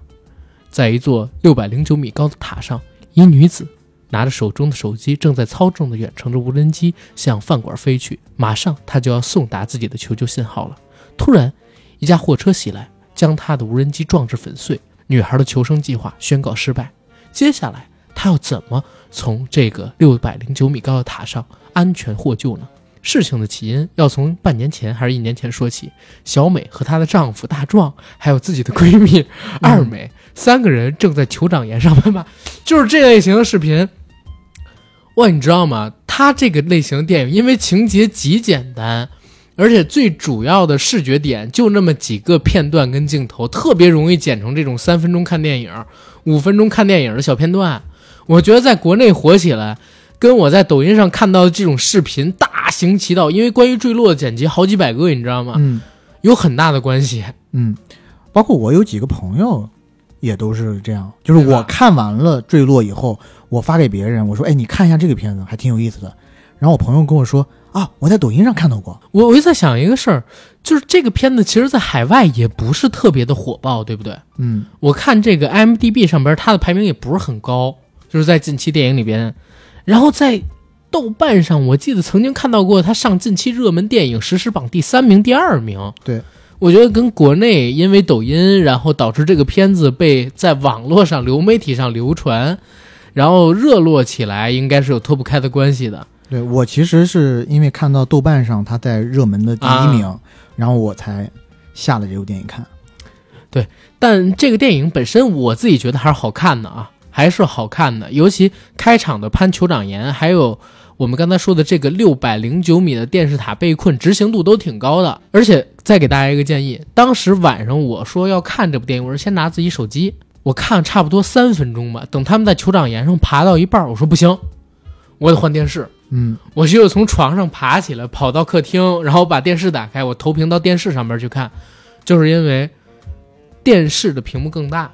这个片子是典型的屏幕越大，观感越强，视觉上给你感受越深的那种电影。你知道这部片子虽然它制片成本只有三百万，嗯，但是它拍的时候其实是按 IMAX 的格式就尺寸来拍的，哦。就它画面的尺寸是按 IMAX 来拍的，所以这个片子如果放在 IMAX 看的话，应该也挺惊心动魄的。是，哎，其实这个片子国内可以引进啊，也没有什么血腥、性爱暴，呃，也没有什么性爱暴力、反动等等等等的东西，最多有点血腥，但是这个血腥程度，在国内的电影里边，我觉得还蛮常见的。嗯，就是要看，有没有送过？就是要看有没有国内的公司买了，因为师门的电影基本上都是 P 片。对，嗯，之前的话，嗯，可能是也对这个片子没有什么预期，也没有太多关注，导致这个片子没有人买，在国内。我觉得是一个好的机会出手，因为这片子在国外的票房也不太高，嗯所以你可以跟国外的这些公司加压价是，但是呢，咱也说，现在流媒体也出来了。啊，资源，对吧？所以嗯现在聊肯定就没什么意思了。然后紧接着再走呢，今天还有一部电影，这部电影来自于《逃出绝命镇》以及我们还有基和皮尔的导演乔丹皮尔，也是我们熟悉的美剧《阴阳魔界二零一九二零二零》的主持人。这部电影的名字是，不，no，又是一个关于黑人保护自己肉身的故事，嗯，对吧？不被吃掉，乔丹皮尔，说实话，我真的挺喜欢他的。我非常喜欢，嗯我是 Key and Peele 这个忠实粉丝，他所有的那些集数我应该都看过。哎，你最喜欢的一集是哪个？我我说实话，我是从有一集认识他的，就是那个乔丹扮演那个 Lil Wayne 小韦恩啊那集，对吧？列他维有对，那他杨曼尼对 Lil Wayne 要杨曼尼啊，然后他呢就是。呃当然，去扮演当时炙手可热的一个这种说唱歌手，他的歌词都是以号称我自己有多狠，有点像是盖哥啊，啊，我是最狠的，怎么怎么样？哎，但结果他被丢进监狱了，在监狱里面，每一次唱完这个歌，他都要被人毒打，他完完全全不是最狠的。然后第二次出现的时候，他在监狱狱警的后头啊嗯，每次探头探脑的，他他那个是这样，就是我们的视角其实是一个采访摄像机，是。那个采访摄像机只要一对准当时那个乔丹，他就一定要唱这首歌，嗯，但是他一唱就会被人打对。啊。Young Money，哎哎哎然后他会笑，用那种对对，奇怪的声音笑，然后最后就是他那个 sketch 的最后的结尾是他在浴室里面，嗯。但是浴室里面全都是光着身子的赤裸大汉，他不敢用声音发出来唱这首歌，因为他好像是哦，sorry，我我给你纠正一点，嗯。他不是采访，他是类似在拍一个 MV，对，他在浴室里面他也要显示他自己牛逼，所以他但是他但他又不敢唱出来，所以他用手语给大家比划，对，下面的字幕是“我是世界上最硬的男人”，大家都叫我花岗花岗岩。但是他手上呢拿着一个肥皂，不小心哎，肥皂掉下去了。镜头给到了肥皂，然后又抬起来的时候，发现他周围围着所有的赤裸大汉，就等着他弯腰捡肥皂的那一刻呢。包就是 K N P O 还有一集，我也是特别，就是他特别污啊。然后嗯有一集是类似神探那样的故事，一开始是皮尔扮演的那个警探和一个女警探，嗯发现了一个密闭空人杀，呃发现了一个密闭空间杀人案件啊，我知道，啊。这时候大家都不知道该怎么办，这时候乔丹过来了，他扮演的这个神探是有一点疯疯癫癫的，他进来以后，一进门就在感受着当时那个呃犯罪现场的氛围，但是他会他突然突然之间把自己的裤子拉链拉了下来，对准角落出了一枪，一边出的时候一边还大叫啊啊啊啊！出完以后，神色马上又变回正常，说了一个非常关键的线索：凶手和这一家人是好朋友。嗯他进来的时候完全没有得到反抗，在那个犯罪现场，不顾众人的眼光，当众撸了三管，最后的那一管，他是对着一个窗台撸的，镜头从乔丹的身上对准了窗台的外面，发现哎，对面的那个天台也有个变态，也在那儿干着同样的事情。当他们两个都发射完以后，乔丹才发出那一声啊，他就是罪犯，去抓他，就特别像神探里面的那种情 情节。我在上大学的时候非常非常喜欢那个基和皮尔嗯，他们俩的这个互动喜剧。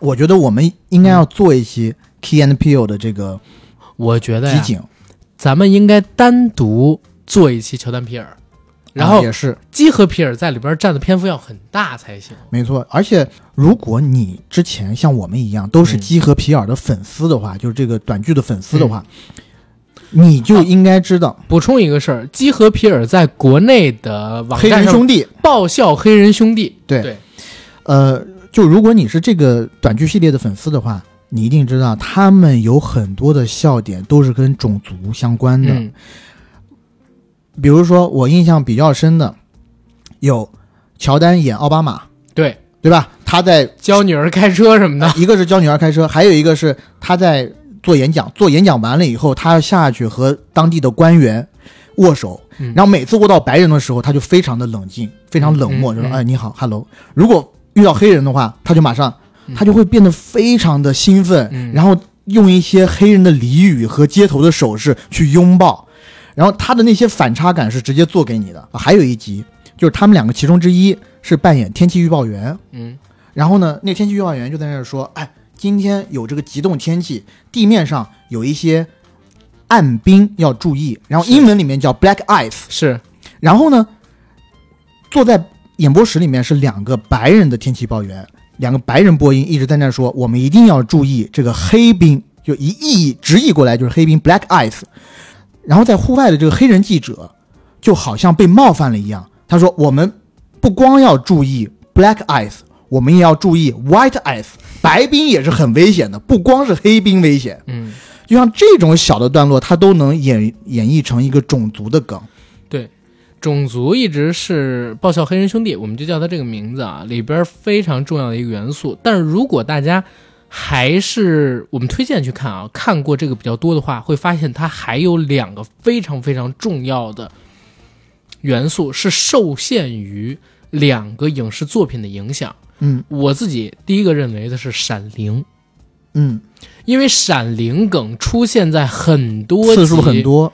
对，很多集的结尾，最后那个诡异的笑其实就是《闪灵》梗。嗯然后再有一个作品，其实就是，呃，乔丹皮尔他做主讲人的《阴阳魔界》，嗯。因为《阴阳魔界》的影响力非常非常大嘛，而他自己又非常喜欢这个系列，所以才会在成名之后，这个系列被重启的时候，他主动请缨哦去做这个《阴阳魔界》的这么一个呃怎么讲主讲人、介绍人，每一集介绍这一集要发生什么样的故事，所以大家去看他自己导演的《逃出绝命镇》，我们以及这部部，他三部电影里边都有非常强烈的闪灵、种族，嗯然后还有阴阳魔界那种妙想天开、峰回路转，又带有诡异和恐怖、惊悚、奇幻四大元素的这种风格，对吧？嗯，它每一部电影里边都有这三种，在我们看来延续自基和皮尔那个爆笑黑人兄弟短剧里边的风格在。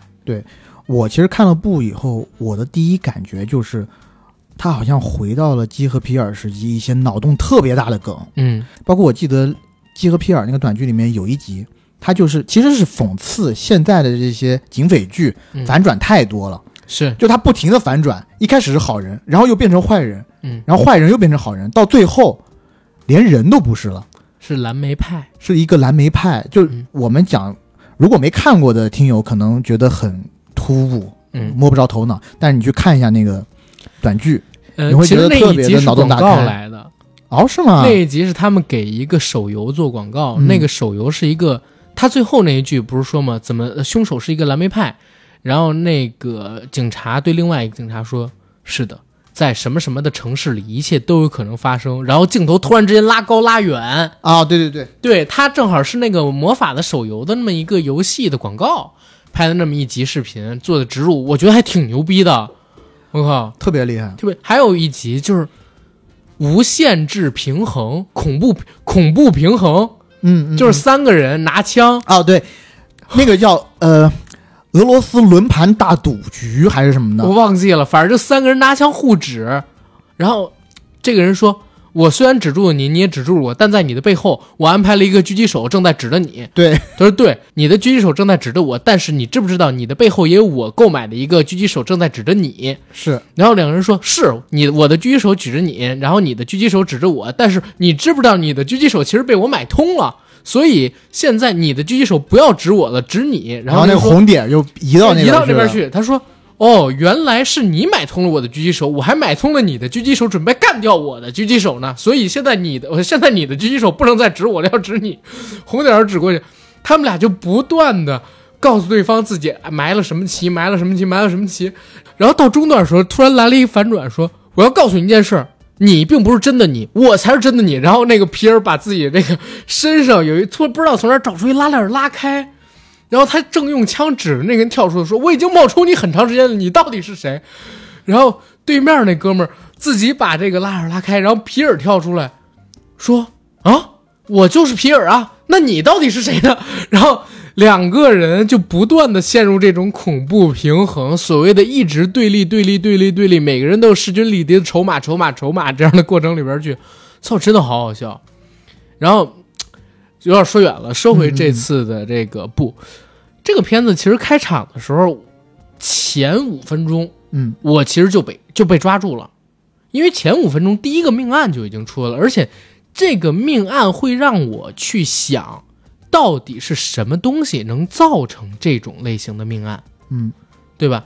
其实呃，也可以跟大家简单说一下，就是男主跟自己的父亲还有自己的妹妹一家人呢，是在美国为电影制作公司做服务的马匹训练师，嗯，对吧？他们有自己马马场然后养马，然后他们的祖上就是历史上第一段可动的动画画面啊，一个黑人骑士在骑马的那个黑人骑士的后代，嗯，对吧？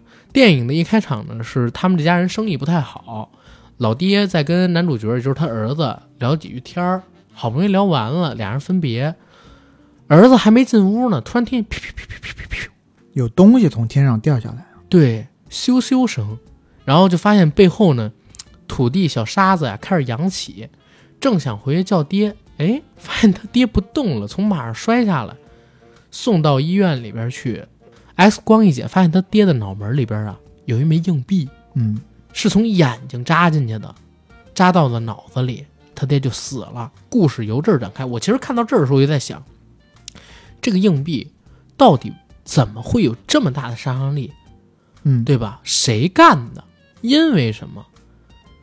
当时我就已经有了这样的好奇心，整个故事就由这点好奇心，还有这个诡异的命案开始展开了。嗯它其实不光这一点诡异了，嗯最开始还有一个命案是一一只杀人的猩猩，浑身沾满血的猩猩，啊，对吧？在最开头最开头对对对对对，是吧？对最，开始最开始其实是那个猩猩，然后再变到这个马场。是，而且那个时候我还不知道这个猩猩到底跟诛仙故事也好，跟对整个故事也好，到底有什么映射跟关联。我还以为它可能是一个线性展开的，这只猩猩马上就会接着出现呢。是，其实很淡，嗯就他们两个之间的关联。我看完整个片子以后，我觉得其实没有那么强的关联，嗯只是在说这其实是不同群体之间嗯的一些共性。对，就是星星在某种程度上也是被观摩的人群，而我们这些人嗯，在某种程度上，或者那个后面会出现的外星人，是一直被关注的那一群人，嗯，或者一直被当做异类关注的那群人。恼怒，这种恼怒是来自于你对我的不尊重，你一直在注视着我，然后你在试图激怒我，然后我自己受到了可能外力的刺激之后，我就会反射给你我的愤怒。没错，而这种嗯不尊重，其实从黑人主人公一家的祖先就开始了，嗯对吧？这种对于黑人的歧视，包括他们到现在，当他们去一些片场去工作的时候，嗯也会受到这种不公正或者别人的一些嘲笑、冷眼。是，所以这个片子我觉得蛮有意思的点在于，它和刚才我们说到的《逃出绝命镇》，还有我们一样，都是特别隐晦的把这种种族上的议题嗯，放在故事里面。对，就是你明眼看，你会发现这只是一个简单类型片，甚至你会觉得好奇怪，这个类型片拍的，嗯，就是脑洞有点大到让你觉得不真实、不现实，是有点扯的地步。但是你细究，你认真的看两三遍，你会发现，在这个故事的表象下，他真正想讲的是一种凝视，一种对黑人族群、白人族群对黑人族群的这种天然的仇视跟恐惧，嗯还有一种妄图控制他们肉身的这样一种感觉。对对，奴役他们。嗯，就像我们刚刚讲的一样，那个猩猩为什么会发狂？嗯，就是因为那个猩猩其实是人类的玩物，对在那一个猩猩其实是一个电视剧明星来的，嗯他是一个电视喜剧情景喜剧里面的一个明星，他和那个情景喜剧里面的小孩儿朱普，基本上是一样大的，嗯然后他们在里头相当于是一个笑料的角色。嗯在拍摄的过程当中，星星突然暴走了，嗯，把现场的大人全都杀死了，但是他唯独对小孩没有下手，嗯因为在星星的眼里，觉得小孩跟他是一样的一个一个角色存在。嗯，嗯，小孩是那整部剧集里唯一的亚裔，唯一的亚裔是、嗯他觉得小孩也是个异类，嗯而在这部片子里面有意思就有意有意思在，我觉得他把整部片子里面的大反派嗯跟整个黑人做了一个共情。嗯那个大反派其实就是漂浮在天上那朵不动的云，嗯是云层背后的那个诡异的外星生物体。那个诡异的生物体其实应该是整个电影、整个故事最邪恶的核心所在。嗯但是你如果去细究他人物之间情感的连结的话，其实他也是我们人人眼当中的异类。嗯包括那个刚刚讲的，在电视剧里面演的那个亚裔小男孩，现在已经长大了。他的谋生手段其实是在一个游乐游乐场里头给大家表演一个假的秀，那个秀的名字叫做“驯服外星人”。所以，其实这个都是环环相扣的。而黑人主角，我们刚刚讲了，在很长的一段时间里，黑人这个族群也都是白人眼中的异类。是，呃，就是他应该是被我们所凝视的对象，嗯，就是我们是应该从他们身上剥削点什么的。对，但是我觉得咱们现在说的有点快了，或者说还没给大家顺完剧情，咱们先说回，嗯，开场的星星杀人，还有男主的父亲死掉，啊，这个时间线上，在这个马场附近有一朵云，这朵云超过六个月的时间一动，我是简化讲这个剧情啊。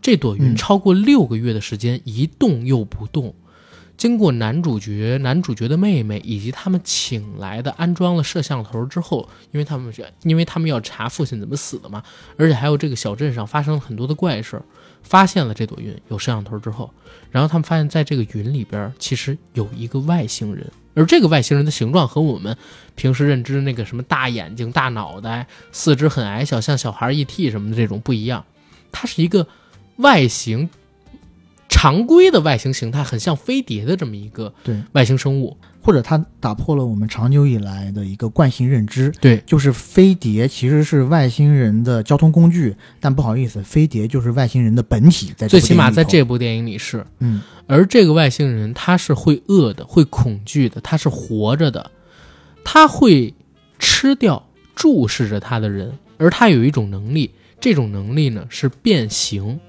似乎有很多种形态可以由它去变化，而当它变成最大形态的时候，体积甚至超过高楼，它的飞行速度极快，可以轻易的打破音障。然后呢，这个外星人还有超能力，这个超能力就是他一旦靠近他身体，比如说五百米之内，所有的电能都会消失，所有依靠电力去运转的科技设备都会失去原本的效力。所以，男主、女主还有他们的朋友曾经在电影的很长的时间里边尝试着要把这件有外星人的事儿吧公诸于众，包括报告给国家、警方等等，但是苦于拍不到它。没有证据，没有证据，因为所有的摄像机现在都是数码相机什么的嘛，包括这个嗯拍照用的相机什么的，一靠近它就会失效，没电了，没电了，工作不了。所以只能又找到一个非常非常有名，但是脾气秉性又很怪的摄影师。这个摄影师原来他居然手造了一台古法手摇式胶片摄影机，没错，哇我觉得他这个是很有意思，向胶片致敬。就是一个是向胶片致敬，嗯二一个呢，我觉得他很巧妙的把我们原来的一些认知做了颠覆。就我们以前看到任何跟这种外星人相关的电影，外星人作为一个邪恶的力量存存在的时候，你的第一目的一定是杀掉外星人。嗯但是在这部电影里面，他很长的一段时间，他的第一目的或者这些主角的第一目的是要拍下外星人，拍下外星人就是胜利。对，而且这个外星人还有一个非常强的设定，他只会吃掉那些跟他产生了目光注视的人。对，这个其实是很像在野外的情况下，你和野兽接触时候的一、一条铁律，就是是你不能直视着他们的眼睛。哦不，这个好像有点反过来。就如果你在野外的话，我看以前《人与自然》上面讲，嗯比如说有野兽、大型的猫科动物要想要对你进行捕猎的时候，你千万不能把眼睛避开，避开的时候你一旦胆怯，它会冲过来。对冲过来。但是我好像又记得，如果你眼睛直视它的话，好像又有点像触怒它的意思，它又要吃你，嗯，所以你就等着。被吃就完事儿了。如果真的碰上大型的猫科动物，我告诉大家，呃，就逃吧，进水吧，有水进水，没水逃，没死装死。但老虎会游泳啊，老虎会游泳吗？我不知道、老虎会游。泳啊，哎，我昨天刚去了那个野生动物园，我没听说他们这儿老虎会游泳啊。老虎绝对会游泳，啊，好吧，而且是求水高手。哦。但是说回这个电影，就反正你要是在野外碰到老虎，你肯定死。你也死，这谁不死啊？我靠！是 是是，你知道老虎多大吗？我靠！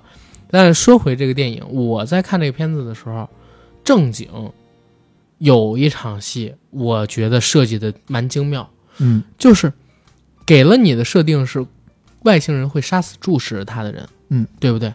而这个注视不一定得是真眼才行哦，假假眼也可以。甚至泪眼状的东西都可以。嗯，就这个设定，我觉得很好玩。他其实不是杀死，他是把它吃掉。吃掉，他饿了相当于杀死嘛，对对吧？会吃掉他们，然后知道了外星人有这样的设定之后，他们的目标不是说拍到这个外星人吗？于是安排了一个巨大的陷阱。首先，在一个小山头能俯拍整个马场的位置，安下了那台手摇式摄像机，嗯还有避光帐篷，把摄影师什么的安排到里边去，让他们尝试去拍。而男主角呢，骑着他们家一瓶叫做 Lucky 的马，给马戴上了马眼罩。哇，这是侯爷！因为所有的用电的交通工具，包括你汽车也得电打火啊，对不对？嗯，实际上，在这个外星人来了之后，都是玩不太行的。只有靠这样的模式去吸引这个外星人，一步一步的到他们的陷阱里边被拍到了。男主还在自己的帽子上边贴了两个眼形贴纸，当自己骑马向前看的时候，这个贴纸就会变成一个类似眼睛的东西，吸引这个外星人来。我觉得那段勾引外星人进陷阱的戏拍的真的挺不错的，挺紧张。他自己当诱饵，对，然后整个所有的人都埋伏就位了，但好死不死，有一个八卦杂志的记者进来，TMZ 对，骑着电动摩托车进来了。其实那一段我一开始的反应，你知道什么吗？嗯我以为那个那个电动的摩托车手是一个外星人，因为他的头盔很怪，是头盔上就一个小洞。对，但是我开始想的跟你还不一样。我知道他不是外星人，但我觉得他会怎么死啊？嗯，因为他那个车上啊，摩托车上边有一个黄色的笑脸，就大家经常可以看到那种黄色的笑脸，嗯，而那个笑脸呢是冲上的。我在想，有没有可能就是他在后续的影片的故事的推进过程当中，会直接被这个外星人给吞进肚子里边去？这样摩托车哦，嗯，我也想这一点，结果摩托车没事儿，反是反而是这个八卦记者给弄死了。而且非常讽刺的一点是，当八卦记者不是骑着电动摩托车吗？电动摩托车在进入了外星人的附近之后，立场生效，电能急速消退，砰，人就飞出来了。倒在地上的他看不到外星人，只看到男主来救他，还一再的跟男主强调去救我的摄影机、照相机，那才是最重要的，去救他们，把他给我拿过来。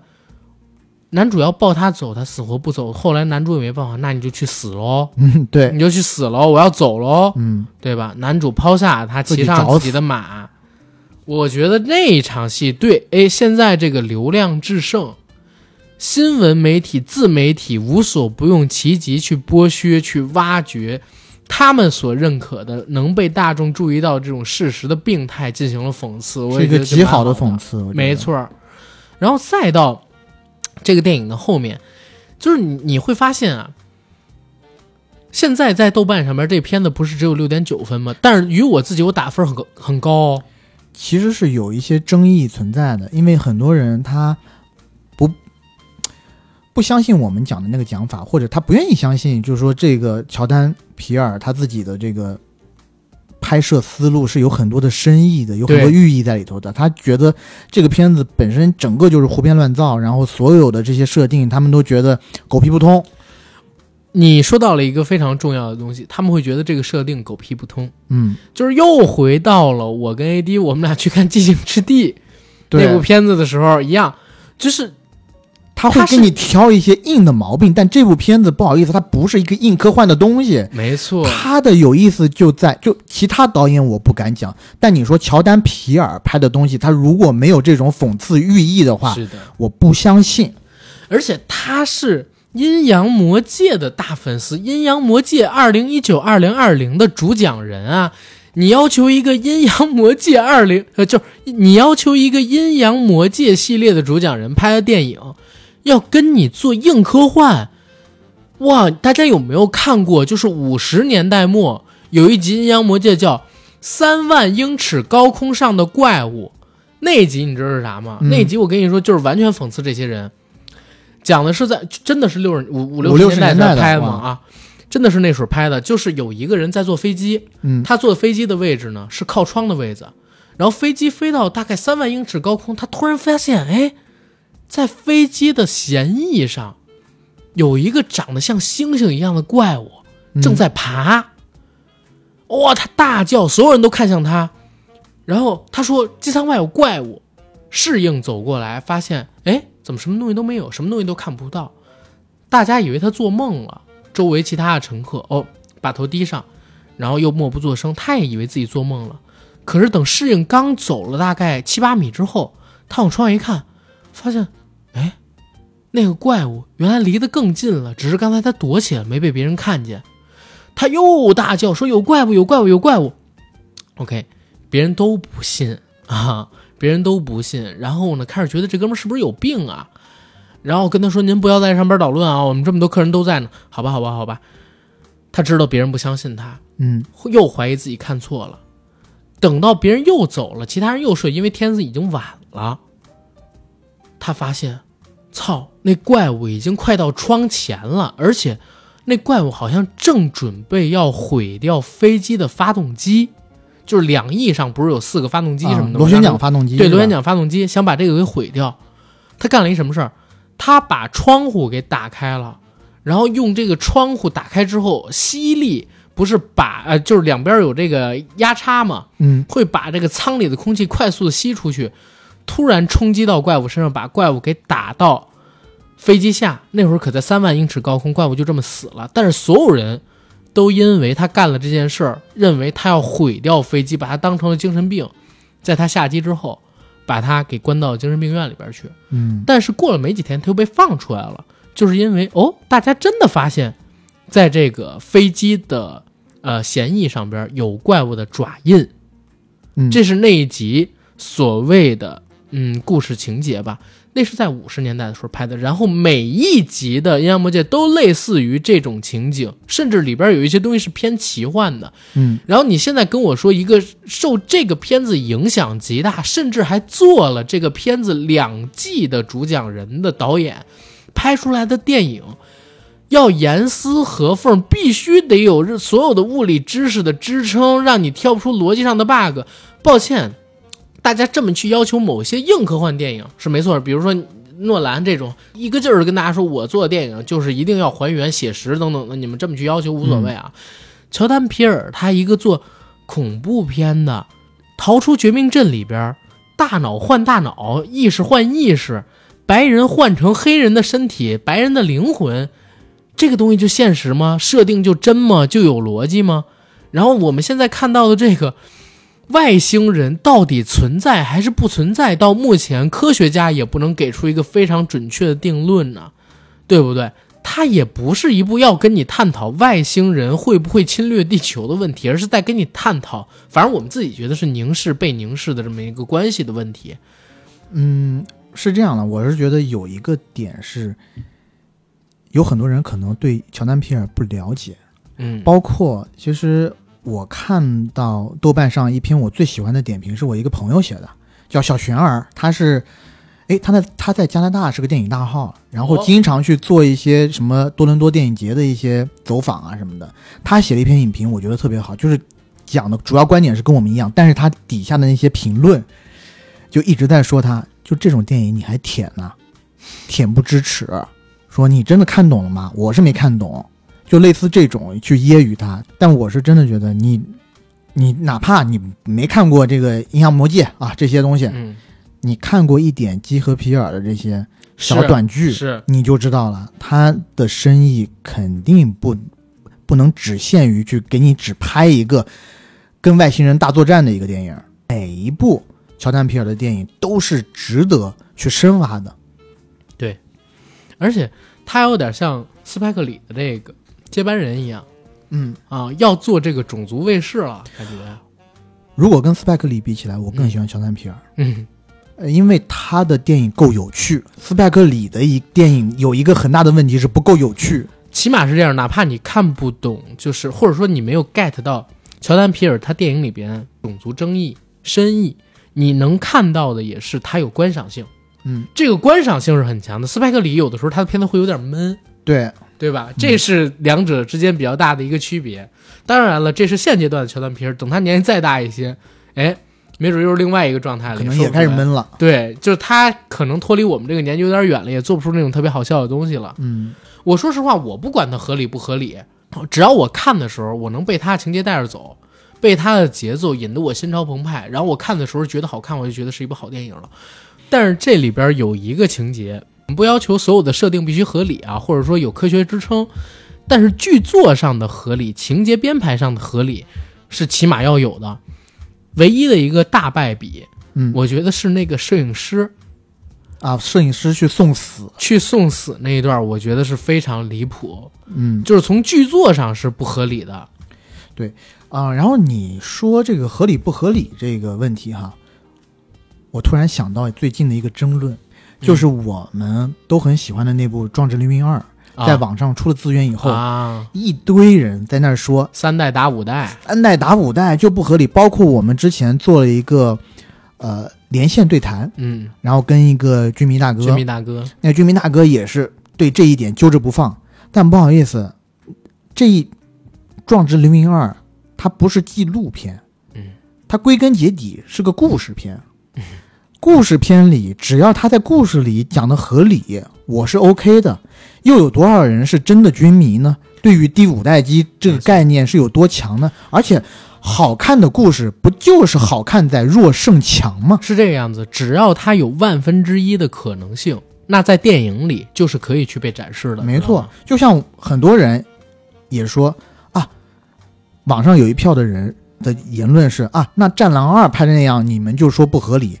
这个《壮志凌云二我》从来这么不合理，《没说过《战狼二》不合理哦。战狼二》在我这里一直是挺好看的电影，对呀、我一直对《战狼二》的评价挺高的。我记得我给《战狼二》评价，现在我都没调过，还是六分三星呢。我《啊战狼二》第一次看的时候，我真的觉得这部电影拿到好莱坞去，就以动作戏来，我觉得可以打一打的。你要说动作戏的话，绝对能打；你要说成片其他的东西，我觉得就是还是有点问题。但是你说动作戏，我绝对三星可以给、啊。没错，，而且中间有一段是那个金哥开坦呃，然后中间有一段是金哥开坦克那一段，我我那段戏我觉得你就是在好好莱坞里近年来我也没有看到过坦克大战那种戏份吧？我我告诉大家，就是那部片子最牛逼的地方是在哪儿？就在于，因为吴京真的当了十八个月特种兵，或者说去特种兵训练了十八个月，他把怎么玩枪融合到动作设计里边去了。全世界我从来没有看过有这么动作设计的，就是拿 AK 背肩带，嗯因为 AK 得用压的，不能用拖的，AK 的后坐力很大，这是叶国欢欢哥教我压枪时候说的。扎住这把枪，对，所以他是用一只手持枪的时候要拿肩带做辅衬，然后去压枪。还有一个是啥？就是那个战狼那个系列里边儿啊，对，就是我第一次看见有人就是吴刚啊，嗯，吴刚啊反身用 AK 肩带吊脖子，然后去打架的。我我也是第一次看见这个。他这种动作设计，我我唯一一个看到类似的片子，我不知道大家有没有看过。俄罗斯啊，嗯翻拍过一版《大事件》，嗯就是那版《大事件》呢，因为原版《大事件》里边开场不是有一五分钟长镜头嘛，就是张家辉啊、任贤齐他们几个大贼，然后抢一辆车从街头，然后跟人打起来，武松什么的也在，跟人打起来之后逃走的那么一段一场戏。俄罗斯那版呢，不是长镜头，剪得很碎，嗯嗯，拍的不太好，但是有一点特别好，就是他动作设计特别好，因为俄罗斯人都玩枪，你知道吗？他们这些武器装备的玩法太牛逼了？特别溜，就是整个电影特别拉那个翻拍版的大事件，但是那一场戏他们玩枪玩特溜。战狼二，我在看的时候，我第一眼就想到那个电影了。我说我操，战狼二这个玩枪的方法，就是吴京因为实在是在特种兵部队待的时间太久了，已经完全纯熟了。就是这么看的话，他怎么也不差呀。你就说玩这种枪战动作戏，最起码金融李维斯排不过他。极速追杀是另外一个系统，如果你要玩枪战加动作，他玩不过吴京这个战狼。战狼在我这评分挺高的，就是动作戏这一块啊。嗯然后说回这个 Nope，我自己觉得我还蛮喜欢的，而且我认为，嗯、打动我的点了。我没有细究它合理不合理，而且我很推荐给咱们硬核电台的听友朋友们去看，对吧？我们刚才推荐的几部片子，我先说一下啊。首先呢，坠落，嗯，这是流出来的资源，对不对？不，也是流出来的资源，对不对大？陆应该也不能上了。对，嗯引入尘烟，我们也不是第一次推荐，而且现在院线里边其实也没有了，也得到网上去看，对吧？我们这期节目没有任何一个推荐的电影是收了推广的，嗯，对不对？真的是我们自己觉得好看，对哎、才给大家来中秋闲聊了。中秋闲聊。然后你看看还有没有什么想跟大家推荐的？其实我还有一部，这个我就不细讲了，嗯就是最近在豆瓣的这个热评榜上也挺热的一部电影，有《十三条命》。《哦，十三条命》这部电影我还没看哦。其实它是取材于真实的这个事件，就是在几年前有十三个小孩被困在了一个泰国的洞穴里头，然后全世界的人，尤其是洞穴潜泳的高手，汇集到泰国这个洞穴去救他们这群小孩。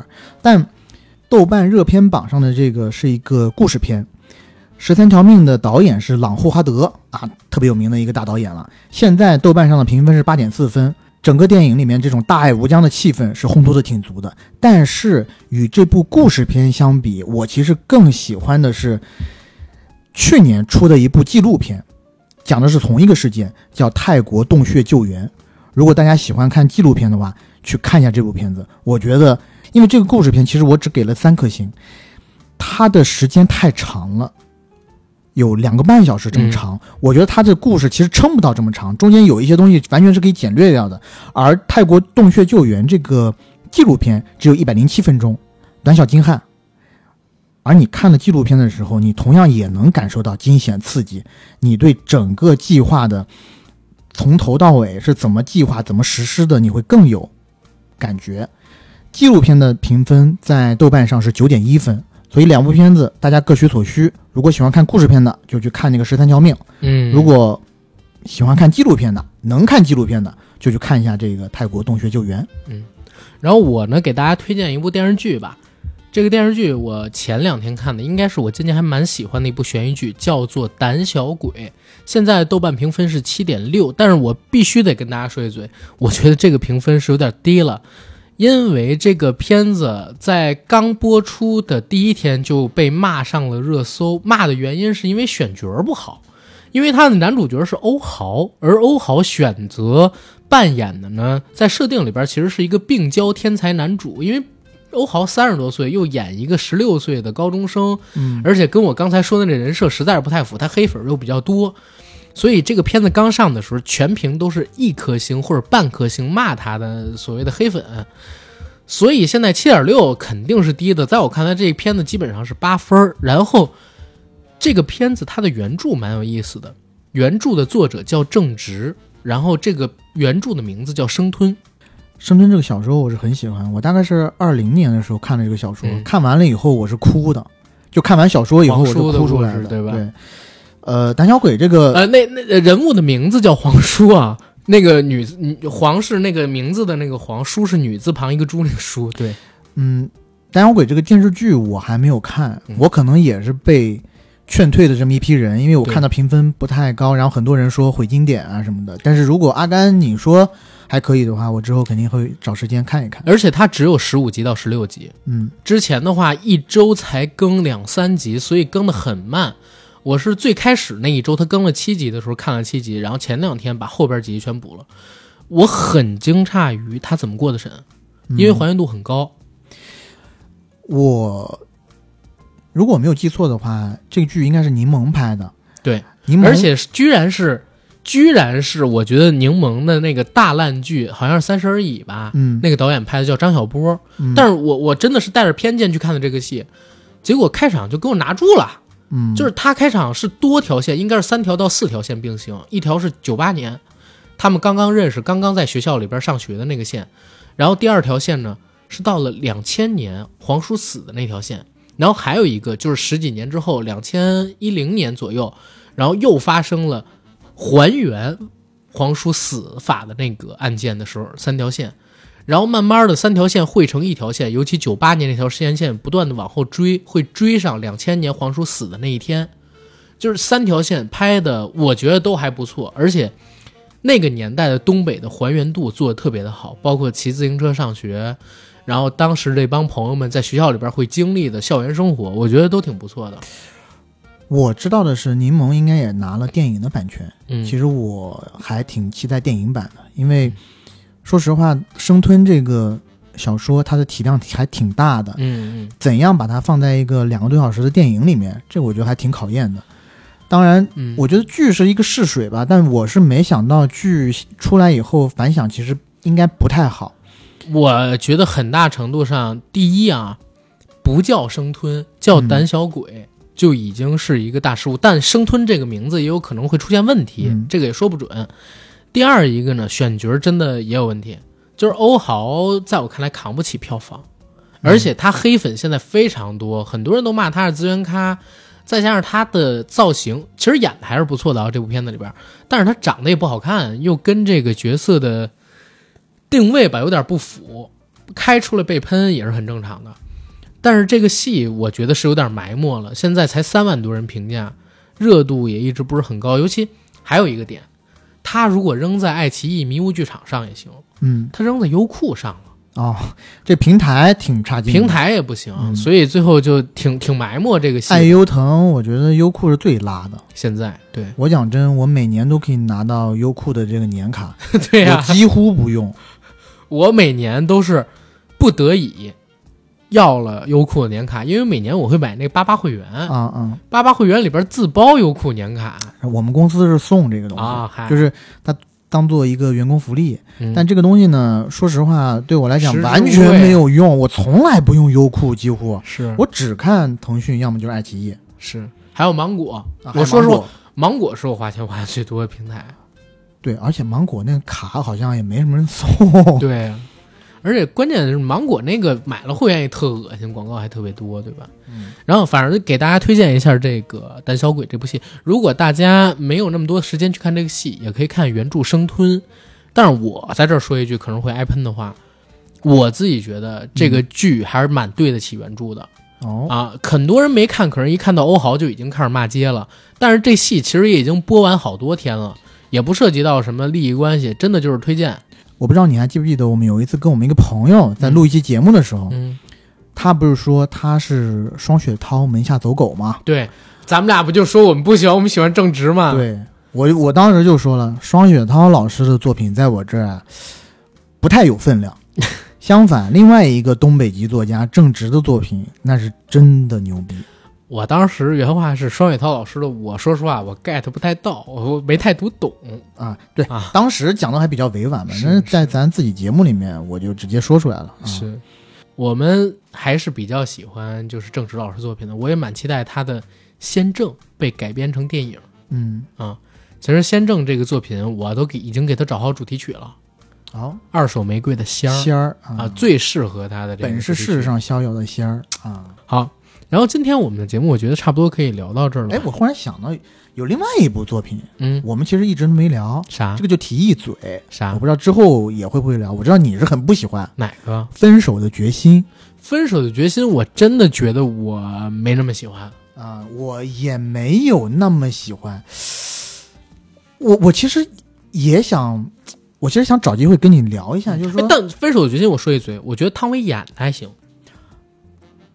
我刚想说，我其实你觉得 get 不到，不好我其实 get 不到汤唯的演技。我觉得汤唯从自己那一套里边有点跳出来了，因为过去我看了特别多年汤唯演那种神经质的那种，啊一，啊一动情，然后他就会 有点嘚瑟，其实我 我现在还觉得汤唯演的还是汤汤他自己。是吗？对我觉得稍微有点跳出来了。不，anyway 吧，反正这个既然你也没有那么喜欢，放心放心，不会不不会会进去的可能会多带几岁之后。嗯嗯！，对，行。但是《走向共和》，我觉得大家可以期待一下。最近 AD 也在看，而且我也很喜欢这部戏。对这部戏，因为我也是闻其声已久，小时候应该是看过一两眼，但我讲真的，小时候你要让我看这种剧，我会觉得好无聊啊，也不懂这些东西。但，大了以后，只能当裱糊匠，重新看了吧，慢慢补吧。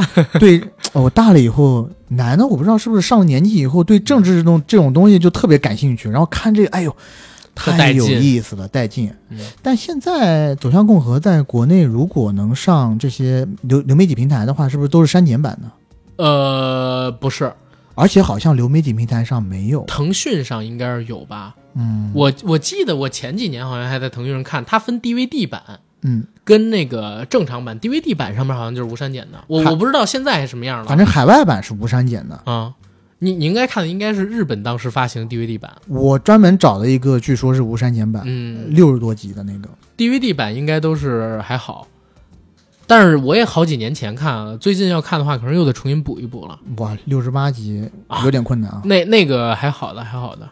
我我是觉得那剧里边好多神片段，嗯，真的是神片段，不比《大明王朝》一五六六差。我看完以后，我现在还没看完，我还啊。差个十集左右。啊。我觉得比《大明王朝一五六六》要更吸引我，嗯，因为它的年代更近，嗯。然后那段时期其实，在我们的一些课本里头讲的挺暧昧的，是。但他那部戏，当然我们不能说戏就是历史，对，但是在那部戏里面还原了很多东西，我觉得还是很值得去学习一下。我这儿得告诉大家，历史证据并不代表它是百分之一百还原历史，或者说照着历史百分之一百去拍的，嗯，而是怀着一个尊重、正视，同时呢还原的基础上去创作的这么一个心态，然后去创作的历史剧才能叫做历史证据。然后《走向共和》是这么一个戏，当然也不是说这个戏一点争议都没有，它的争议就是是不是过于洗白李鸿章，嗯啊，但是我自己个人跟 AD 的看法一样，非常好看，而且大家如果想了解近代史的话，用它去简单的看一看，然后辅佐自己看历史书，我觉得还是非常非常有意思的。对对对，我看了他那个东西以后，我就对以前历史课本上的很多事件嗯，就更有了一个印象。然后对于，当然你说是不是特别洗白李鸿章？我看了以后，反正我我只能说我很喜欢李鸿章这个人，对吧？啊，就是这个角色，嗯，我看我当时看完了之后，我就觉得哇，李鸿章太牛了。后来 就是出于对他的喜爱，就去搜了搜他的一些东西，结果发现、哇，他好贪哦。水至清则无鱼嘛，是是是，但是这清朝没有他，确实亡的更那啥；中国没有他，确实可能遭受更多的苦难。那太后都说了，你贪钱，他跟庆王爷说，嗯。你贪钱只是小毛病，只要你忠心，嗯那就够了。人不能是没有圣人，不能什么都要。那当然了，大家都是可以谈的，嗯，对吧？行，我觉得我们这期节目差不多可以聊到这儿了，一下就跟大家又许下了几个大饼什么的，是吧？好，下期节目再见。这一期的加更就到这儿，想加群的加 J A C K I E L Y G T，欢迎大家关注我和 A D 的微博账号“一和班长”以及 V D 钙以及 A D 钙奶爱喝奶。同时呢，北京、上海、广州、深圳的城市也是加 J A C K I E L Y G T，但是要告诉我你单属的城市，给你拉进单独的城市群。然后再有一点啊，我跟 AD 可能在做一些视频的东西，欢迎大家去关注关注，好吧？然后拜拜。拜拜。